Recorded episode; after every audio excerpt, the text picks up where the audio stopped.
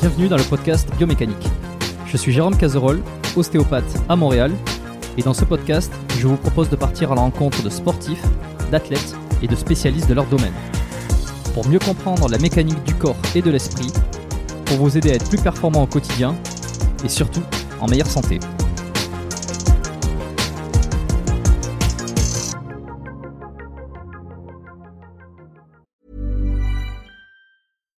Sandra, and I'm just the professional your small business was looking for. But you didn't hire me because you didn't use LinkedIn jobs. LinkedIn has professionals you can't find anywhere else, including those who aren't actively looking for a new job but might be open to the perfect role, like me. In a given month, over 70% of LinkedIn users don't visit other leading job sites. So if you're not looking on LinkedIn, you'll miss out on great candidates like Sandra. Start hiring professionals like a professional. Post your free job on linkedin.com/people today. Ça y est, j'ai lancé. Bon, alors t'as été attendu. t'as été réclamé par le peuple. T'as été euh, euh, adulé, bon, je sais pas. Mais euh, Oh. attendu, ça c'est certain. Ah, j'ai vu qu'il y avait quand même beaucoup de. Ah, il est hyper complet le podcast là sur les invités. Je pense que. Eh oui, il est complet, mais il est, il est jamais assez complet tant qu'on n'a pas eu Julien Vénesson pour parler des compléments alimentaires pour sportifs et essayer justement de, de débroussailler tout ça. Donc, euh, alors bon, je suis très content de te recevoir. Ça faisait, euh, ça faisait plus d'un an, je sais pas exactement, quand on avait enregistré le premier épisode. Il continue Ah, à c'est être écouté, à, à être, ouais, à être, à être regardé sur YouTube aussi. Et puis régulièrement, j'ai, il y a des commentaires. À quand l'épisode numéro 2 Euh, Ou alors on m'envoie directement des messages. euh, quand est-ce que Julien Vénesson y revient? Et ben voilà, aujourd'hui, c'est le cas. On va s'amuser. Bonjour Julien. Salut Jérôme, bonjour à tous. Alors comme euh, comme on a dit, en fait, on va faire, on va essayer de faire un, un petit tour euh, débroussaillage total sur les compléments alimentaires pour sportifs et essayer de savoir euh, qu'est-ce qu'on essaie de nous faire vendre et qui est pas utile. Quelles sont les conneries Quelles sont les vraies utilités Donc entre les protéines, les BCA, les boosters, tout ça, on va faire un tour. Moi, je te, alors je vais pas te proposer de te présenter parce que parce que je pense que beaucoup te connaissent. Tu l'avais fait, je pense que je t'avais demandé de te présenter la dernière fois. Euh, t'as écrit des bouquins, La nutrition de la force. Il y a une nouvelle édition qui ressort et j'en ai l'exclusivité. Je suis super content et on pourra en reparler. Je le montrerai tout à l'heure à l'écran. Tout à fait. Alors sur les protéines, on va de- directement déma- dé- démarrer dans le vif du sujet. Euh, sur les protéines, euh, t'avais écrit un super article qui m'avait donné un peu euh, l'eau à la bouche pour me dire tiens j'aimerais bien pousser un peu le sujet sur les protéines avec Julien. Sur le fait que est-ce que c'est vraiment utile? Est-ce que euh, et que- quelles sont les, les différences entre les protéines en poudre d'origine animale, végétale? Est-ce que tout se vaut? Euh, Il y a une grosse euh, une grosse mode du végétal, surtout dans les protéines. Ah, D'entrée de jeu comme ça. C'était Ouais. quoi l'article? C'était quelle protéine utiliser pour conserver sa santé, non?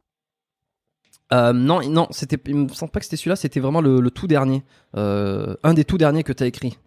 Ah, ça fait longtemps que j'ai pas que j'ai j'ai pas écrit sur le sujet, mais il me semble que c'était ça le dernier. Mais euh, bah, attends, mais- alors j'ai peut-être, j'ai peut-être pas le titre, mais euh, ah, je vous avoue que oh, j'ai fait un peu. le moi déjà, des- attends. Une, une, une une- question, une des premières questions que j'avais, c'est que il y a un truc qui est venu là sur ces dernières années, c'est euh, la native, non native. Euh, au-delà de l'isola, qu'est-ce que qu'est-ce que c'est une protéine native? Est-ce que c'est vraiment plus utile qu'une protéine non native Alors, c'est vrai que ce terme-là, euh, natif, ça n'existait pas avant. Avant, quand euh, on parlait protéines, c'était t'avais le concentrat ou l'isola. Et en fait, le concentrat, c'était, euh, enfin, l'isola, c'était mieux filtré, on va dire, que le que le concentrat. Et en fait, euh, on peut dire que la protéine native aujourd'hui, c'est un peu l'équivalent de l'isola d'hier, en gros. Après, chaque euh, fabricant de protéines a ses propres méthodes de fabrication, mais bon, en gros, l'idée de la protéine native, c'est de dire que c'est une protéine qui est extraite de lait frais euh, et qui est pas un sous-produit de l'industrie euh, fromagère notamment. Donc, c'est censé euh, être euh, une protéine qui n'a pas été dénaturée par la chaleur ou par d'autres choses, et qui est censée être plus qualitative. euh, voilà. Alors, c'est assez marrant parce qu'effectivement, euh, en fait, euh, ce que les gens savent pas forcément, c'est que euh, chez les marques de compléments alimentaires pour sportifs, le truc le plus vendu, c'est les protéines. En fait, donc c'est hyper concurrentiel. Ils veulent tous faire Mhm. la protéine meilleure, qui est mieux, que plus, que bien, etc. Donc faut trouver un moyen de se démarquer si tu veux. Donc euh, ben à un moment donné c'était l'isola, ensuite c'était l'hydrolysa, Ensuite, c'était euh, c'est la protéine native, euh, etc. Alors, je dis pas que ça sert à rien, hein, mais euh, c'est sûr que c'est aussi beaucoup de marketing. C'est- Je vois pas le parce que chez moi la connexion est mauvaise, donc c'est flou. C'est quoi le titre de Ouais. l'article? Euh, le- alors effectivement, tu avais raison, tu vois, j'avais pas retenu le titre. C'est quelle protéine en poudre utilisée pour préserver sa santé Ah d'accord. Euh, Ah bah sur faut que je ton vous en site web. faut que je vous en parle. Faut quand même que je vous raconte. Bah, bah, On vas-y, est en- raconte-moi. on est en podcast. Euh, bah, en fait, il y a deux, deux articles sur, ce- sur mon site qui parlent des protéines. Il y a celui-là et l'autre, c'est sur les protéines végétales. C'est quelles protéines en poudre euh, végétale prendre pour préserver sa santé, un truc comme ça. Et en Ouais. fait, quand j'ai écrit Exact, ces articles, il était encore possible de laisser des commentaires sur le site. Et aujourd'hui, les commentaires sont désactivés. Et en fait, il y a une raison toi très simple. C'est toi qui les as désactivés. C'est Ouais, toi qui les as désactivés. désactivés, Ouais. Bien sûr. D'accord. Il y a une raison très simple pour, la, pour laquelle j'ai désactivé, donc je le dis aussi aux gens qui sont là euh, et qui se posent la question, parce que c'est pas que j'ai pas forcément envie de répondre aux gens, mais en fait, sous cet article-là, j'ai un lecteur qui a commenté et qui a critiqué la marque Force Ultra Nature, qui à l'époque était une marque peut-être un peu plus connue de compléments alimentaires pour sportifs. Euh, et il a dit, euh, il a dit quelque chose de négatif en fait euh, à propos des produits en disant que c'était pas de la bonne qualité, en gros, si tu veux. Et donc, bah moi, euh, tu vois, je suis plutôt pour une, la liberté d'expression. T'as le droit de dire ce que tu veux, en fait. En tout cas, euh, dans des commentaires, ça me semble un peu normal, euh, sous réserve que c'est pas, ce soit pas des insultes ou des, je sais pas, des choses violentes ou j'en sais rien. Et donc, du coup, j'avais laissé ce commentaire-là et j'ai reçu un courrier euh, par lettre recommandée du euh, PDG de Force Ultra Nature euh, qui euh, qui m'a dit euh, oh vous faites de la diffamation euh, sur votre site internet, vous critiquez nos produits, nanani nanana. Euh, Donnez-moi euh, l'adresse IP du mec qui a commenté sous l'article. Euh, sinon, en gros, euh, je sais plus quoi. Enfin bon, voilà. Donc je lui ai dit d'aller se faire cuire un œuf. Euh, j'ai supp- j'ai j'ai j'ai bah, regardé la législation. Donc euh, j'ai supprimé bio, le comment- j'espère. non, mais j'ai supprimé le commentaire parce qu'effectivement, euh, si c'était pas vrai, enfin même, même si c'était vrai, ça pouvait être considéré comme étant de la diffamation. Donc j'ai supprimé le commentaire, mais je lui ai dit si vous voulez récupérer euh, l'adresse IP ou je sais pas quoi, c'est pas moi qui vais vous la donner. Vous avez qu'à passer par un juge. Moi, je suis pas de la police, quoi. À un moment donné, euh, et le, le gars jusqu'à présent, il avait rien fait d'illégal. Il avait juste donné son avis sur des produits. Et, euh, et ce monsieur de Force Ultra Nature, Jérôme, euh, je sais plus comment il s'appelait, le PDG à l'époque, bah il m'a poursuivi en justice, hein, pour diffamation. Et donc on s'est retrouvé devant le juge. J'ai essayé de l'appeler avant pour essayer de lui dire euh, que je comprenais pas que tout ça, ça servait vraiment à rien. Et euh, euh, bon, il a rien, il en a rien eu à faire. Il a expliqué devant le juge que euh, il avait décidé de maintenir sa plainte malgré ma suppression de message parce que j'étais pas très sympathique. J'avais pas, j'avais pas été très sympathique avec lui. donc bref, c'est pour vous dire derrière pourquoi je vous raconte cette anecdote. C'est d'abord pour vous dire pourquoi il y a plus de commentaires sur le site. Comme ça, ça m'évite de devoir savoir quoi et pourquoi, etc. Euh, Mm. Et l'autre truc, c'est que ben effectivement, c'est très concurrentiel les compléments alimentaires. Et puis t'as plein de marques. euh, ben, tu vois, ils sont ils sont prêts à dégainer les avocats dès que quelqu'un critique euh, euh, ou donne un avis négatif sur quelque chose. Donc euh, donc voilà. Ouais, bah, il a pu Donc- penser, euh, il a pu penser ou en tout cas euh, s'imaginer que c'était toi ou quelqu'un que tu connaissais qui avait fait exprès d'écrire ce commentaire-là pour le pour le diffamer, en faisant penser que c'était un internaute et que c'était pas toi à l'origine. Bah peut-être, mais euh, ça n'empêche que si tu, tu veux, il aurait pu dans ce cas quand je l'ai appelé, euh, on aurait pu discuter cordialement, etc. Là, il avait juste envie de se défouler, je pense, euh, un peu sur moi. C'était pas franchement. euh, En plus, si tu veux, euh, le mec, il nous a, il m'a, il m'a accusé d'avoir euh, fait chuter ses ventes, mais euh, que le commentaire en question avait fait chuter ses ventes. C'était un commentaire qui était à la suite de genre euh, 150 commentaires en bas de page.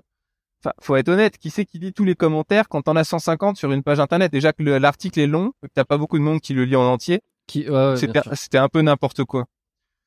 Bref, Tu- tu cas, sais combien de- c'est- Tu sais combien t'as de visites sur ton site web? Pour se faire une idée Euh, je regarde pas particulièrement, mais euh, c'est pas trop mal euh, quand même. Ok. Pourquoi? Ouais, il y a des gens. Non, mais, mais pour savoir justement l'impact que pourrait avoir, euh, qu'aurait pu avoir cette ce commentaire. Ouais, bah à l'époque, je me rappelle pas exactement euh, combien j'avais de vues. hein, À vrai dire, euh, je me rappelle pas. Mais bon, euh, écoute, je ne sais pas. L'affaire est close. Pour revenir aux close. protéines natives, donc, Ouais. euh, les protéines natives, oui, en théorie, c'est mieux parce que c'est moins dénaturé. Euh, mais après, si tu veux, on n'a pas des études qui ont montré que tu prenais beaucoup plus de masse musculaire avec une protéine native qu'une protéine un concentrat ou qu'un isolat ou que je sais pas quoi. En fait, ce qui est important pour les protéines euh, et qui, à mon avis, est il y a deux choses vraiment importantes quand on veut acheter une protéine en poudre à base de lait. La première, c'est qu'il faut que ce soit digeste parce que euh, si tu es malade quand tu la prends, bah, c'est quand même un problème. Donc c'est vrai qu'une protéine, euh, comme on dit, de type isolat ou native, vraiment pure, où il n'y a pas beaucoup de lactose, bah, c'est plutôt favorable à une bonne digestion. Donc ça, c'est quelque chose d'important. Et alors ça, tu vois, je fais, euh, je renvoie à l'épisode qu'on avait fait euh, en tout premier lieu parce qu'on avait parlé justement de lactose, de digérer le lait, qu'on perdait Mhm. l'enzy- euh, l'enzyme qui permet tout ça. Donc on- tu l'avais bien expliqué sur le premier épisode sur ça. Je pense que c'est ça. Après, je dirais que le deuxième choix, bah, pour moi, c'est peut-être plus de privilégier quelque chose de bio pour avoir moins d'exposition aux résidus de pesticides. D'ailleurs, j'ai mis à jour un gros article sur mon site sur les différences entre l'alimentation bio et conventionnelle. Parce que tu as toujours des gens pour dire ah oui, mais non, il n'y a pas trop de différence, ou alors oui, mais les produits bio sont pollués aussi, etc. Bah là, j'ai des chiffres dans tous les pays, des analyses sur les aliments et tout ça. Donc c'est un super article. Et qui Le bio reste oui, mieux. euh, ah bah oui, largement mieux quoi. Dans en hein, ouais. Ben non, mais c'est c'est là très largement mieux. Et en plus, si tu veux, euh, ce qu'on découvre dans cet article, c'est que il y a beaucoup de, de résidus de pesticides qu'on retrouve dans les produits euh, conventionnels, qui sont des pesticides qu'on n'a jamais vraiment évalués, dont on connaît pas bien les effets sur la santé, tout ça. Parce que maintenant, c'est plus surveillé quand même pour mettre des produits sur le marché, mais par contre, tous les anciens produits qui ont été mis sur le marché et qu'on retrouve toujours dans la nature parce que c'est des produits persistants, bah ils sont toujours là en fait, donc tu, tu les avales toujours. Donc c'est vrai que le bio c'est pas parfait, tu as toujours des résidus de pesticides, mais c'est quand même beaucoup mieux et euh, aussi bien sur le plan théorique, c'est-à-dire quand tu analyses des aliments, que sur le plan pratique, on a quand même des études maintenant qui montrent que ben quand tu manges plus de bio, tu as moins de cancer par exemple euh, global que que ceux qui en mangent moins. Ça c'est euh, ça justement, tu vois, ça c'est la question que je me posais parce que en termes de qualité de nutriments, j'imagine qu'on peut voir ça facilement, mais en termes de longévité.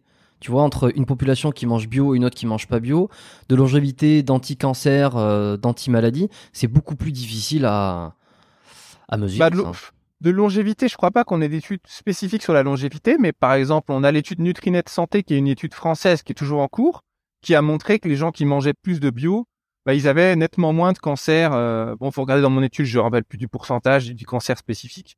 En tout cas, clairement, euh, voilà, il y a, pas mal d'études qui ont montré qu'il y avait quand même euh, moins de risques de cancer quand on mange plus bio, euh, indépendamment des facteurs confondants classiques comme le tabagisme, le poids, etc. Donc, euh, je sais en ce moment que les gens, ils achètent moins bio parce qu'ils ont moins d'argent avec la crise, l'inflation et tout ça. Mais personnellement, je pense que c'est vraiment un des derniers trucs sur lesquels il faut, il faut rogner. euh, C'est la qualité de l'alimentation, en fait. Je pense qu'il vaut mieux moins se chauffer que moins bien manger. hein. Euh, ouais, bah alors pour sa santé, après c'est vrai que toujours la problématique c'est le confort, c'est que tu tu y a beaucoup moins de confort immédiat euh, dans le fait de manger bio que dans le fait de se chauffer. Donc euh, c'est la raison pour laquelle le, le choix se tourne vers l'un plutôt que l'autre. Bah, moi, je suis pas forcément d'accord parce que euh, Ouais. Je trouve que dans les produits bio, euh, la qualité gustative en fait des aliments et le choix aussi global euh, est vachement plus intéressant. Je veux dire, par exemple, si tu vas dans un supermarché classique, je sais pas, t'achètes des pâtes, t'achètes des pâtes, c'est des pâtes de blé par exemple. Mais euh, si tu veux, ou tu peux trouver maintenant un petit peu de trucs alternatifs, mais il y en a pas beaucoup. Alors que si tu vas dans un magasin bio, sur le plan gustatif, tu peux trouver des pâtes de sarrasin, des pâtes de lentilles, des pâtes de petit épeautre, euh, des pâtes euh, au curcuma, des pâtes à la spiruline. Enfin, il y a plein de trucs si tu veux. Et donc, il y a aussi une richesse dans le bio qui est vraiment intéressante. Euh, moi, personnellement, je trouve que les légumes bio, au niveau saveur, sont vraiment meilleurs que les légumes euh, non bio. Et donc, euh, c'est vraiment, euh, je prends beaucoup de plaisir. Donc, euh, après, euh, c'est sûr que oui, chacun est différent. euh. Et Mmh, pour le mmh. coup, j'ai un, j'ai un ami qui travaille dans l'industrie euh, des emballages notamment, et qui m'expliquait que euh, là, euh, en France notamment, depuis la guerre en Ukraine, en fait, bah, tout ce qui est produit sain, les ventes elles chutent. Par contre, tout ce qui est produit genre euh, cacahuètes, chips, etc., les ventes elles augmentent. Ben exactement pour ce que tu dis en fait. C'est que les gens, ben ils recherchent euh, un plaisir immédiat, quelque chose, tu vois. ils regardent, ils regardent des petites séries, des petits films devant Netflix pour se changer des idées en grignotant. Mais exactement, mais je, pense que c'est le, contexte euh, stressant, angoissant d'une pseudo-guerre mélangée à un pseudo-virus, mélangée à, à une pseudo, euh, enfin je dis pseudo parce que tout est à nuancer, tu vois. Euh, inflation, tout ça fait que peut-être qu'on se rue davantage vers des aliments euh, dopamine. Ah ouais, ouais, tout à fait, ouais. Après, bon bah c'est c'est une posture aussi parce que tu peux apprendre bah à trouver du plaisir dans autre chose parce que si effectivement le seul moyen d'être heureux c'est de manger des cacahuètes et des chips, bah ça en dit. C'est quand même assez inquiétant sur la capacité de résilience euh, en cas de difficulté quoi, dans la vie quoi. En gros, euh, demain c'est la guerre en Allemagne, tu deviens obèse. oui, dans ce sens-là, oui, c'est sûr que c'est pas, c'est pas ah le meilleur choix. Tu, tu l'as vu euh, ou tu l'as entendu le, le, podcast Je sais pas si tu écoutes euh, Thinkerview, euh, un des derniers qui est sorti là au moment, au, enfin, au moment où on enregistre, celui dans qui part de l'agriculture, des sols, la pauvreté des sols et je pense qu'il, non? Désolé Jérôme, mais tu sais, je vis dans une grotte. Et donc, euh, j'écoute. Je vais te sortir de ta grotte. ah non, mais j'écoute très peu de podcasts. Déjà, j'ai pas le temps. Vraiment pas le temps. Euh, déjà, t'as bien vu, pour qu'on se trouve un rendez-vous pour se caler, c'est euh, c'est c'est drôle. Et donc, euh, non, euh, ouais, non, je je j'ai pas j'ai pas écouté. Non, je, je regarde presque pas de vidéos YouTube et tout ça. Je suis je suis un peu un ours. Ok, bon, c'est pas grave. Allez, on te pardonne. Donc, en fait, si on comprend bien, c'est que finalement, entre la native, euh, une native et une non native, alors la, native, c'est celle qui proviendrait du lait, donc qui serait euh, bah, qui est d'origine du lait, alors que la non native, ça serait les résidus des des des des, euh, des, euh, ouais, de l'industrie fromagère, tout ça, auquel on extrait la protéine pour en faire des poudres. Euh, Exactement, avec les restes en fait. Enfin bon, historiquement, c'est comme ça que fonctionne l'industrie agroalimentaire. Euh, oui, ça même l'alimentation même de façon générale, c'est pas forcément une mauvaise chose si tu veux, tu vois, euh, je sais pas, au paléolithique, tu tuais un animal pour le manger, euh, tu prenais pas la peau et les os et pour les mettre dans un ravin. Non, tu récupérais la peau mmh. pour faire des vêtements, euh, tu récupérais les ossements pour faire des outils. Donc c'est c'est c'est humain et c'est plutôt une bonne chose de de récupérer les déchets en fait pour en faire euh, pour en faire quelque chose. Hein, tu vois, je sais pas moi, les déchets des mmh. poissons, des usines de poissons, on les utilise pour faire du collagène. Euh, voilà, il y a toujours quelque chose. Qu'est-ce que c'est que cette vidéo? Bien sûr. Bah justement, je mets en écran là pour ceux qui vont regarder sur YouTube, c'est le, podcast dont je parle. Les sols à l'agonie, ah peut-on encore les sauver? C'est le podcast euh, de Thinkerview qui a été diffusé là il y a, il y a 8 jours en direct. Ok. Voilà. Hyper intéressant parce que c'est ce sont deux euh, deux ingénieurs, je crois, euh, deux ex-ingénieurs euh, qui sont fondateurs d'un laboratoire d'analyse et des sols et qui parlent un petit peu de, de tout ça. Et, ah bah j'essaierai d'aller voir alors. Ok. Ouais, bah je pense que ça peut t'intéresser pour le coup. Euh, alors, comment t'expliques une différence des prix aussi, tu vois, entre les différentes marques? Toi aujourd'hui, t'as pas, t'as, pas fait de protéines euh, dans ton, dans ta complémentation. Tu vas peut-être me dire pourquoi après. Mais comment on se retrouve avec un, un 15, un 15 euros le kilo sur une marque, un 25 euros le kilo, un 35 euros le kilo? Bon, j'ai pas les les prix exacts, hein, avec de telles différences sur finalement des protéines qui sembleraient venir à peu près toutes du même endroit, avec les mêmes fournisseurs. Bah en fait, euh, il y a quand même euh, y a pas mal de raisons qui peuvent expliquer les différences de prix. Euh, D'abord, euh, c'est pas vrai que c'est toujours le même fournisseur. Tu as quand même pas mal de fournisseurs différents de protéines de lait. Je veux dire, en France, par exemple, tu as Lactalis qui fournit des, des protéines de lait. Je sais qu'il y a des marques de sportifs qui se fournissent Lactalis. Faut quand même pas oublier que Lactalis, c'est quand même une entreprise qui est dans des affaires judiciaires graves euh, pour des problèmes de, de, je sais plus, de bactéries ou je sais plus quoi. Euh, c'est pas les champions euh, pour moi, euh, ça représente pas l'entreprise vertueuse, euh, écologique et, et, voilà. Donc là où tu achètes ta protéine, ben en fait le, le, prix que tu que va l'acheter la marque qui va le revendre ensuite au consommateur, ça va dépendre. En fait, il y a quand même un lien, si tu veux, entre le prix et la façon dont travaille l'entreprise. Déjà à l'origine, tu vois. Parce qu'on peut toujours acheter pas cher en fait. C'est comme si tu veux acheter des vêtements tu peux acheter le moins cher du moins cher qui est fabriqué en Chine, etc. Mais euh, évidemment, tu quand même pas les mêmes garanties euh, sur la qualité. Et, et, euh, et, quand bien même la qualité serait correcte, si tu veux, bah, derrière, tu as quand même des gens en Chine qui ont été euh, mal payés, qui ont travaillé dans une usine dans des conditions de, en général catastrophiques, etc. Et donc, plus tu vas acheter un produit qui est fabriqué près de chez nous, en général, plus il coûte cher. Et de toute façon, quiconque a une entreprise aujourd'hui le comprend. Euh, en France, les charges sont super élevées. Euh, et donc, euh, enfin voilà, tout, ça, ça, si tu veux, ça vient s'ajouter au, au tarif. Après, il y a la hausse des coûts de l'énergie en ce moment qui fait que tous les tarifs euh, ben, augmentent parce que ça coûte plus cher de fabriquer, etc. Euh, et en fait, en réalité, euh, c'est assez difficile. Puis après, tu as la marge de la marque elle-même. Avant de vendre au consommateur, elle va rajouter sa propre marge. Et c'est assez difficile, sans être dans les petits papiers de l'entreprise, de savoir pourquoi est-ce qu'ils ont cette marge-là. Par exemple, je sais que tu as une marque de protéines assez célèbre, euh, qui est assez ancienne, tu vois, qui était vraiment spécialisée produits de muscu. Je sais pas si tu vois de laquelle je parle, qui est vraiment très populaire. Basée en, Angleterre? Non, pas basée en Angleterre. Une autre qui est basée euh, juste à côté de chez nous. Euh, oui, bon, je, vois. Qui était beaucoup, euh, beaucoup, euh, beaucoup appréciée. Et je vois beaucoup de commentaires sur Internet de gens qui disent oui, euh, ils se foutent de nous, ils augmentent les prix à des tarifs astronomiques qui sont bien au-delà de ceux de l'inflation. Et en fait, j'ai vu d'autres messages, notamment d'un internaute que je trouvais assez intéressant et qui était probablement correct. C'était qu'apparemment la marque chercherait à rentrer leurs produits dans des ventes de magasins physiques, ce qu'elle faisait pas forcément au départ. Et en fait, si mhm. tu veux, là, quand tu, tu, veux travailler avec des magasins en vente physique, bah, si t'as pas de marge, c'est très compliqué parce qu'en fait, il faut, il y a des intermédiaires qu'il faut payer à chaque fois. Du coup, euh, si, tu veux que ton produit, bah, il puisse se vendre en magasin, tu es obligé d'avoir un prix euh, un prix minimum, minimal, quoi. Voilà, euh, tu vois. Ou alors, faut être que sur Internet. Mais t'as très peu de marques en fait qui sont que sur Internet. La plupart, euh, elles sont un petit peu en magasin aussi.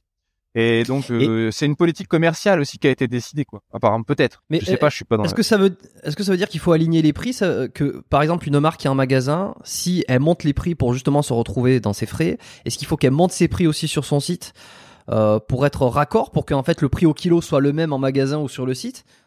Ah bah ils sont obligés parce que sinon euh, la problématique c'est que euh, bah, le client, par exemple, tu vas acheter ton, t'achètes tes protéines chez euh, ton magasin de sport préféré. Euh, T'arrives dans le magasin et tu vois la protéine euh, bah, à 23 euros et puis quand tu es sur le site internet, elle est à 18. Bah, le magasin il va pas être content en fait. Il va dire bah non attendez, moi je veux bien vendre vos produits mais en fait les gens ils vont pas venir chez moi parce qu'ils peuvent l'acheter moins cher sur internet. Du coup le magasin, le, site internet, s'il veut pouvoir continuer à proposer les les produits en magasin, bah, il peut être amené à augmenter ses tarifs. Je je sais pas, hein, je suis pas dans les papiers de ces, ces marques-là, je, je vois pas exactement, mais ça peut être une explication. Il y a aussi mm. d'autres explications, c'est que quand même, bah, en fonction de l'usine avec qui tu travailles, bah si tu veux, euh, enfin moi des usines j'en connais, hein, t'as quand même plein d'usines où les gens ils sont payés au SMIC dans des conditions euh, de euh, MERDE. E. Euh, je veux dire le bien-être au travail, les conditions de travail, les avantages salariés, etc. T'as rien du tout, tu vois. Donc forcément, euh, quand tu achètes un produit, tu finances, t'achètes pas qu'un produit, tu finances l'entreprise qui a fabriqué le produit. Donc faut choisir aussi dans quel monde tu veux vivre, tu vois. Si tu as envie d'être mal payé, ben t'achètes le moins cher. Moi personnellement, c'est un peu comme ça que je vois. Euh, c'est quand même des choses qui sont qui sont assez importantes. Euh, et puis après, ben il y a aussi, euh, oui, après il y a la façon dont les contrôles qualité sont faits. Euh, enfin tout ça, ça coûte de l'argent en fait et il faut bien répercuter le tarif euh, quelque part. Donc, euh, je, pense que le, le, lien entre le prix du produit euh, qui coûte à fabriquer et le prix auquel il est vendu, c'est pas toujours linéaire. C'est pas, c'est pas aussi simple que ça, si tu veux. Donc, mmh. parfois, tu as des marques qui toujours... sont plus chères que d'autres, mais pour moi, c'est plutôt bien. Ah, c'est plutôt bien. Ok, justement, j'allais demander si c'était forcément gage de qualité ou, ou pas nécessairement, parce qu'il y en a qui peuvent jouer bah là-dessus aussi. En fait, c'est ça le truc, c'est que quand c'est pas cher, c'est rarement gage de qualité en fait. Euh, ouais, alors, c'est presque une certitude, ouais. Ouais, c'est presque une certitude et surtout, si c'est qualitatif, ça veut dire que les gens qui ont travaillé pour faire ça, ils ont été payés vraiment au moins cher possible, ils ont eu des conditions pourries, tu vois. Ça, c'est ça. forcément. Il y, a, en fait, il y a une raison quelque part. Ah, il y a une explication, bah oui. Euh, oui, c'est pas. Non, mais je veux dire, je sais pas, c'est comme si tu vas euh, faire tes, tes, courses dans un magasin. Enfin, après, tu me diras, c'est aussi la politique de l'entreprise de payer ses salariés correctement ou pas. Mais bon, bref, voilà. Ça, ça, c'est ce que je peux dire sur les tarifs pas chers. Sur les tarifs chers, c'est pas parce que tu payes cher que c'est forcément mieux. Mais ce qui est sûr, c'est qu'il y a plus de chances que ce soit mieux. Parce que normalement, euh, ben, la marque, elle a, si elle a un peu d'éthique, elle est un peu sérieuse. Bah, après, elle va voir à qui, chez qui t'achète. Bah, la marque, elle a quand même pu mettre des moyens pour euh, eh ben euh, choisir un produit de meilleure qualité, euh, bien effectuer ses contrôles, faire en sorte que les gens avec qui elle travaille, bah, ils travaillent dans des bonnes conditions, faire en sorte que, bah, par exemple, je sais pas, par exemple, les emballages aujourd'hui des produits, Euh, parfois, euh, tu sais, nous chez chez Unai, on a des emballages euh, écologiques à base de carton là. Ça, ça coûte Mhm. quand même beaucoup. plus- Ça coûte beaucoup plus cher que des emballages en des, des boîtes en plastique en fait, tu vois. Et Oh, euh, des donc, sacs. euh, ouais, bah après ça dépend de la taille du sac, mais effectivement, oui. Enfin, de toute façon, si tu veux les matériaux euh, qui sont pas pétro-sourcés, comme là, nous on a du carton, on a des des, des résidus végétaux, etc. Ça coûte toujours plus cher aujourd'hui qu'un emballage à base de pétrole, euh, de, de plastique qui est dérivé du pétrole. Donc c'est comme ça. Euh, et, et donc forcément, euh, à toute chose égale par ailleurs, bah, le produit coûtera forcément un peu plus cher. Mais ça dépend de ce que tu veux, tu vois. euh, et- Bon bah en même temps, c'est pour ça qu'il y a plein de marques différentes. Tout le monde peut trouver aussi un peu chaussure à son pied. une marque qui est plutôt tournée vers l'écologie, le bien-être, une marque qui est plutôt tournée vers le low cost. Donc après aussi, on achète en fonction de ce qu'on peut, en fonction des moments de sa vie. On n'a pas toujours euh, les mêmes moyens euh, à chaque moment de sa vie, quoi. Ouais, ouais. Mais euh, donc c'est difficile d'expliquer vraiment pourquoi Pourquoi c'est plus cher quoi Ouais. Et, et alors pour- pourquoi t'as pas tu tu t'es pas lancé dans les protéines en poudre? Bah parce que en fait moi les protéines en poudre, en fait nous la marque qu'on a fait avec ma femme, c'est qu'on a voulu, c'est une toute petite marque en fait. Si tu regardes, on a très peu de produits, tu vois. On fait uniquement les produits qu'on prend, donc qu'on trouve utiles en fait à la base. Ah, D'ailleurs le, le principe de la marque au début c'était ça. hein. On voulait faire nos produits pour nous et on s'est dit, bah il y aura peut-être deux trois personnes que ça va intéresser, donc bah ils viendront prendre les produits quoi. Et puis si ça les, s'il y a pas beaucoup de monde, c'est pas grave en fait. Nous on aura des bons produits pour nous qui seront dosés comme on veut, euh, qui seront pratiques à prendre, qui seront dans nos valeurs aussi euh, sur l'écologie, justement l'éthique et tout ça. Donc c'est ce Ouais. qu'on a fait. Et, euh, et en fait les protéines en poudre, euh, bah j'en utilise quasiment pas quoi. Donc pour le peu que j'utilise, je peux je peux éventuellement les acheter chez certaines marques, tu vois. Donc moi Euh, je fais pas de tu- protéines en poudre. Tu les achètes chez qui? Non, je vais pas le dire. Tiens, le dire. Forcément pour un concurrent, ça c'est c'est certain. Bon. Euh, mais tu recommandes, est-ce que tu recommandes Eh oui, tu recommandes les protéines en poudre. Alors tu m'as dit pour pour dans dans, dans des dans des euh, des situations particulières comme euh, la, la personne âgée qui pourrait être euh, en cas de sarcopénie, ça tu l'as écrit sur ton site web. Si on n'a pas le temps en termes de budget, t'es pas anti protéines en poudre parce qu'on on en voit, Ah non, tu sais, il y a je un suis peu pas courants. anti-protéines en quoi. poudre, non. Non, non, pas du Hmm. tout. Et pendant longtemps, si tu veux, on avait aussi pas mal d'études qui disaient, en gros, les protéines en poudre, c'est c'est le miracle. C'est euh, vachement mieux pour prendre plus de masse et tout ça, c'est super. Et euh, avec les années, on a eu de plus en plus d'études qui ont comparé ben, euh, les protéines en poudre aux vrais aliments et à différents types d'aliments. Et en fait, ce qu'on se rend compte aujourd'hui, c'est que c'est pas c'est pas très différent en fait. Il n'y a pas une supériorité incroyable des protéines en poudre. Ça, c'est c'est un mirage marketing, si tu veux. Donc c'est pour ça aujourd'hui que j'en utilise très peu. C'est que moi, la plupart du temps, en fait, euh, je, je vais manger avant l'entraînement, puis je vais manger après l'entraînement. Je cale en général mon entraînement autour de, de deux repas ou quelque chose comme ça, tu vois. Donc, euh, Il y a pas une supériorité à plus de prendre des protéines quoi. non, il n'y a pas de Ouais, supériorité. Après, il y a quand même des cas particuliers. Tu as certaines protéines qui sont spécifiques, avec des propriétés spécifiques que tu peux pas retrouver dans l'alimentation. Donc, c'est par exemple les hydrolysats de protéines. C'est des protéines sont qui des sont peptides. prédigérées. Voilà. Ouais. c'est ça, des polypeptides. Donc, c'est un peu plus gros que des, des petits peptides. Donc, pour, pour ceux qui connaissent pas, un peptide, en fait, c'est euh, c'est une protéine de petite taille, on va dire ça. Euh, et, euh, et le peptide est constitué d'unités euh, uniques qu'on appelle un acide aminé. L'acide aminé, en fait, c'est la base de construction d'une protéine. Quand on assemble, on prend un acide aminé tout seul, ça s'appelle un acide aminé. Quand on, a, on assemble deux acides aminés, bah, ça s'appelle un dipeptide, trois tripeptides, et puis après on parle de peptides, polypeptides quand la chaîne est plus longue. Et les protéines, c'est des chaînes très longues d'acides aminés. Euh, et, voilà. Et donc euh, la particularité des peptides, c'est que ils sont digérés plus rapidement euh, et, avec moins d'efforts digestifs que des protéines complètes. Donc les peptides peuvent être utilisés par exemple ben, pendant l'effort. On peut même boire des protéines pendant l'effort. On peut évidemment pas manger un poulet pendant l'effort, c'est très compliqué. Oui, pour la digestion, euh, pour la digestion, c'est compliqué. logistique.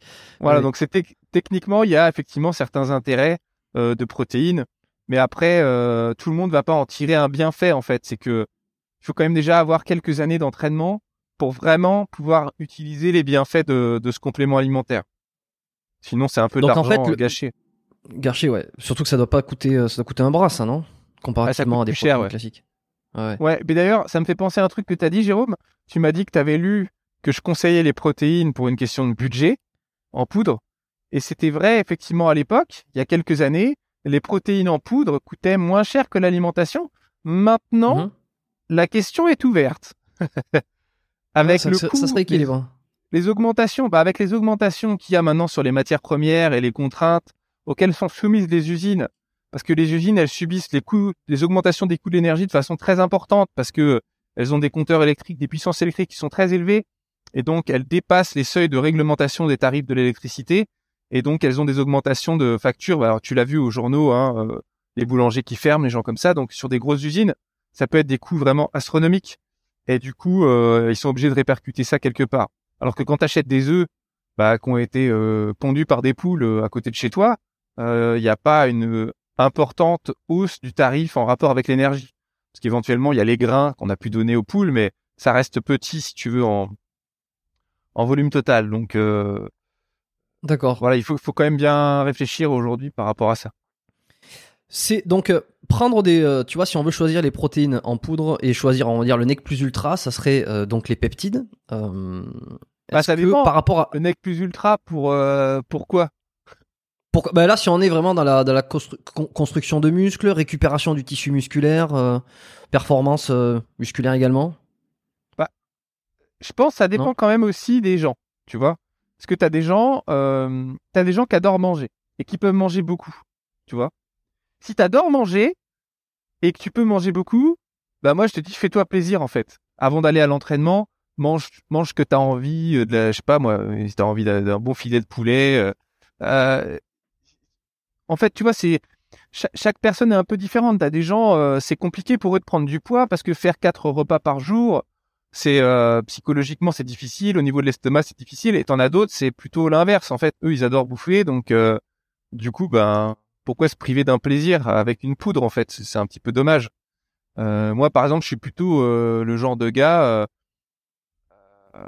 bah après, quand je vais, si je commence à faire une vraie prise de masse avec cinq repas par jour, ah, ça devient un peu compliqué pour moi. Je prends pas trop de plaisir et euh, mon Mm. estomac il sature un peu, tu vois? Donc euh, oui, quelqu'un comme moi, par exemple, arriver à un certain moment, à un certain niveau, prendre un hydrolysat de protéines. Bah d'ailleurs, je l'ai fait quand j'étais jeune, pendant l'entraînement, avec des glucides. Pour moi, c'était d'une grande aide parce que ça me permettait de compenser, on va dire, ma faible capacité à manger euh, au, repas suivant, tu vois, parce que en plus, moi, je suis ce qu'on appelle euh, dans mon bouquin, euh, pour ceux qui l'ont pas ou qui vont l'avoir, plutôt un type N1.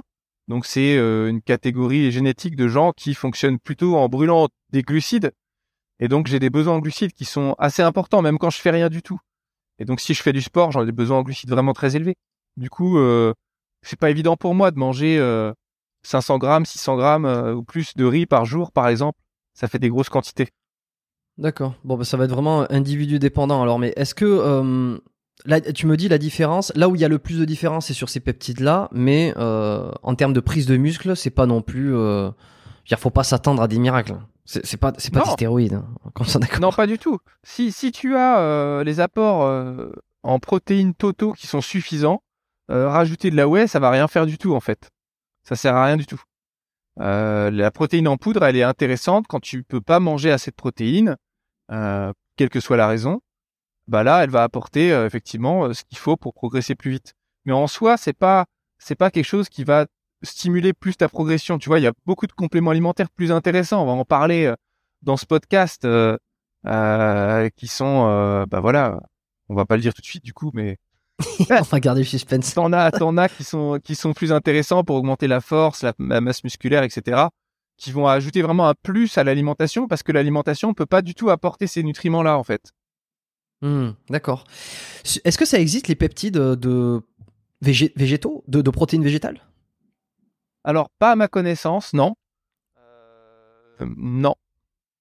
Parce que là, on est là pour l'instant, on parle entre le, la whey, euh, le l'hydrolysa, l'isola, tout ça, c'est euh, d'origine laitière. Ouais. D'accord. Tout à fait. Ouais.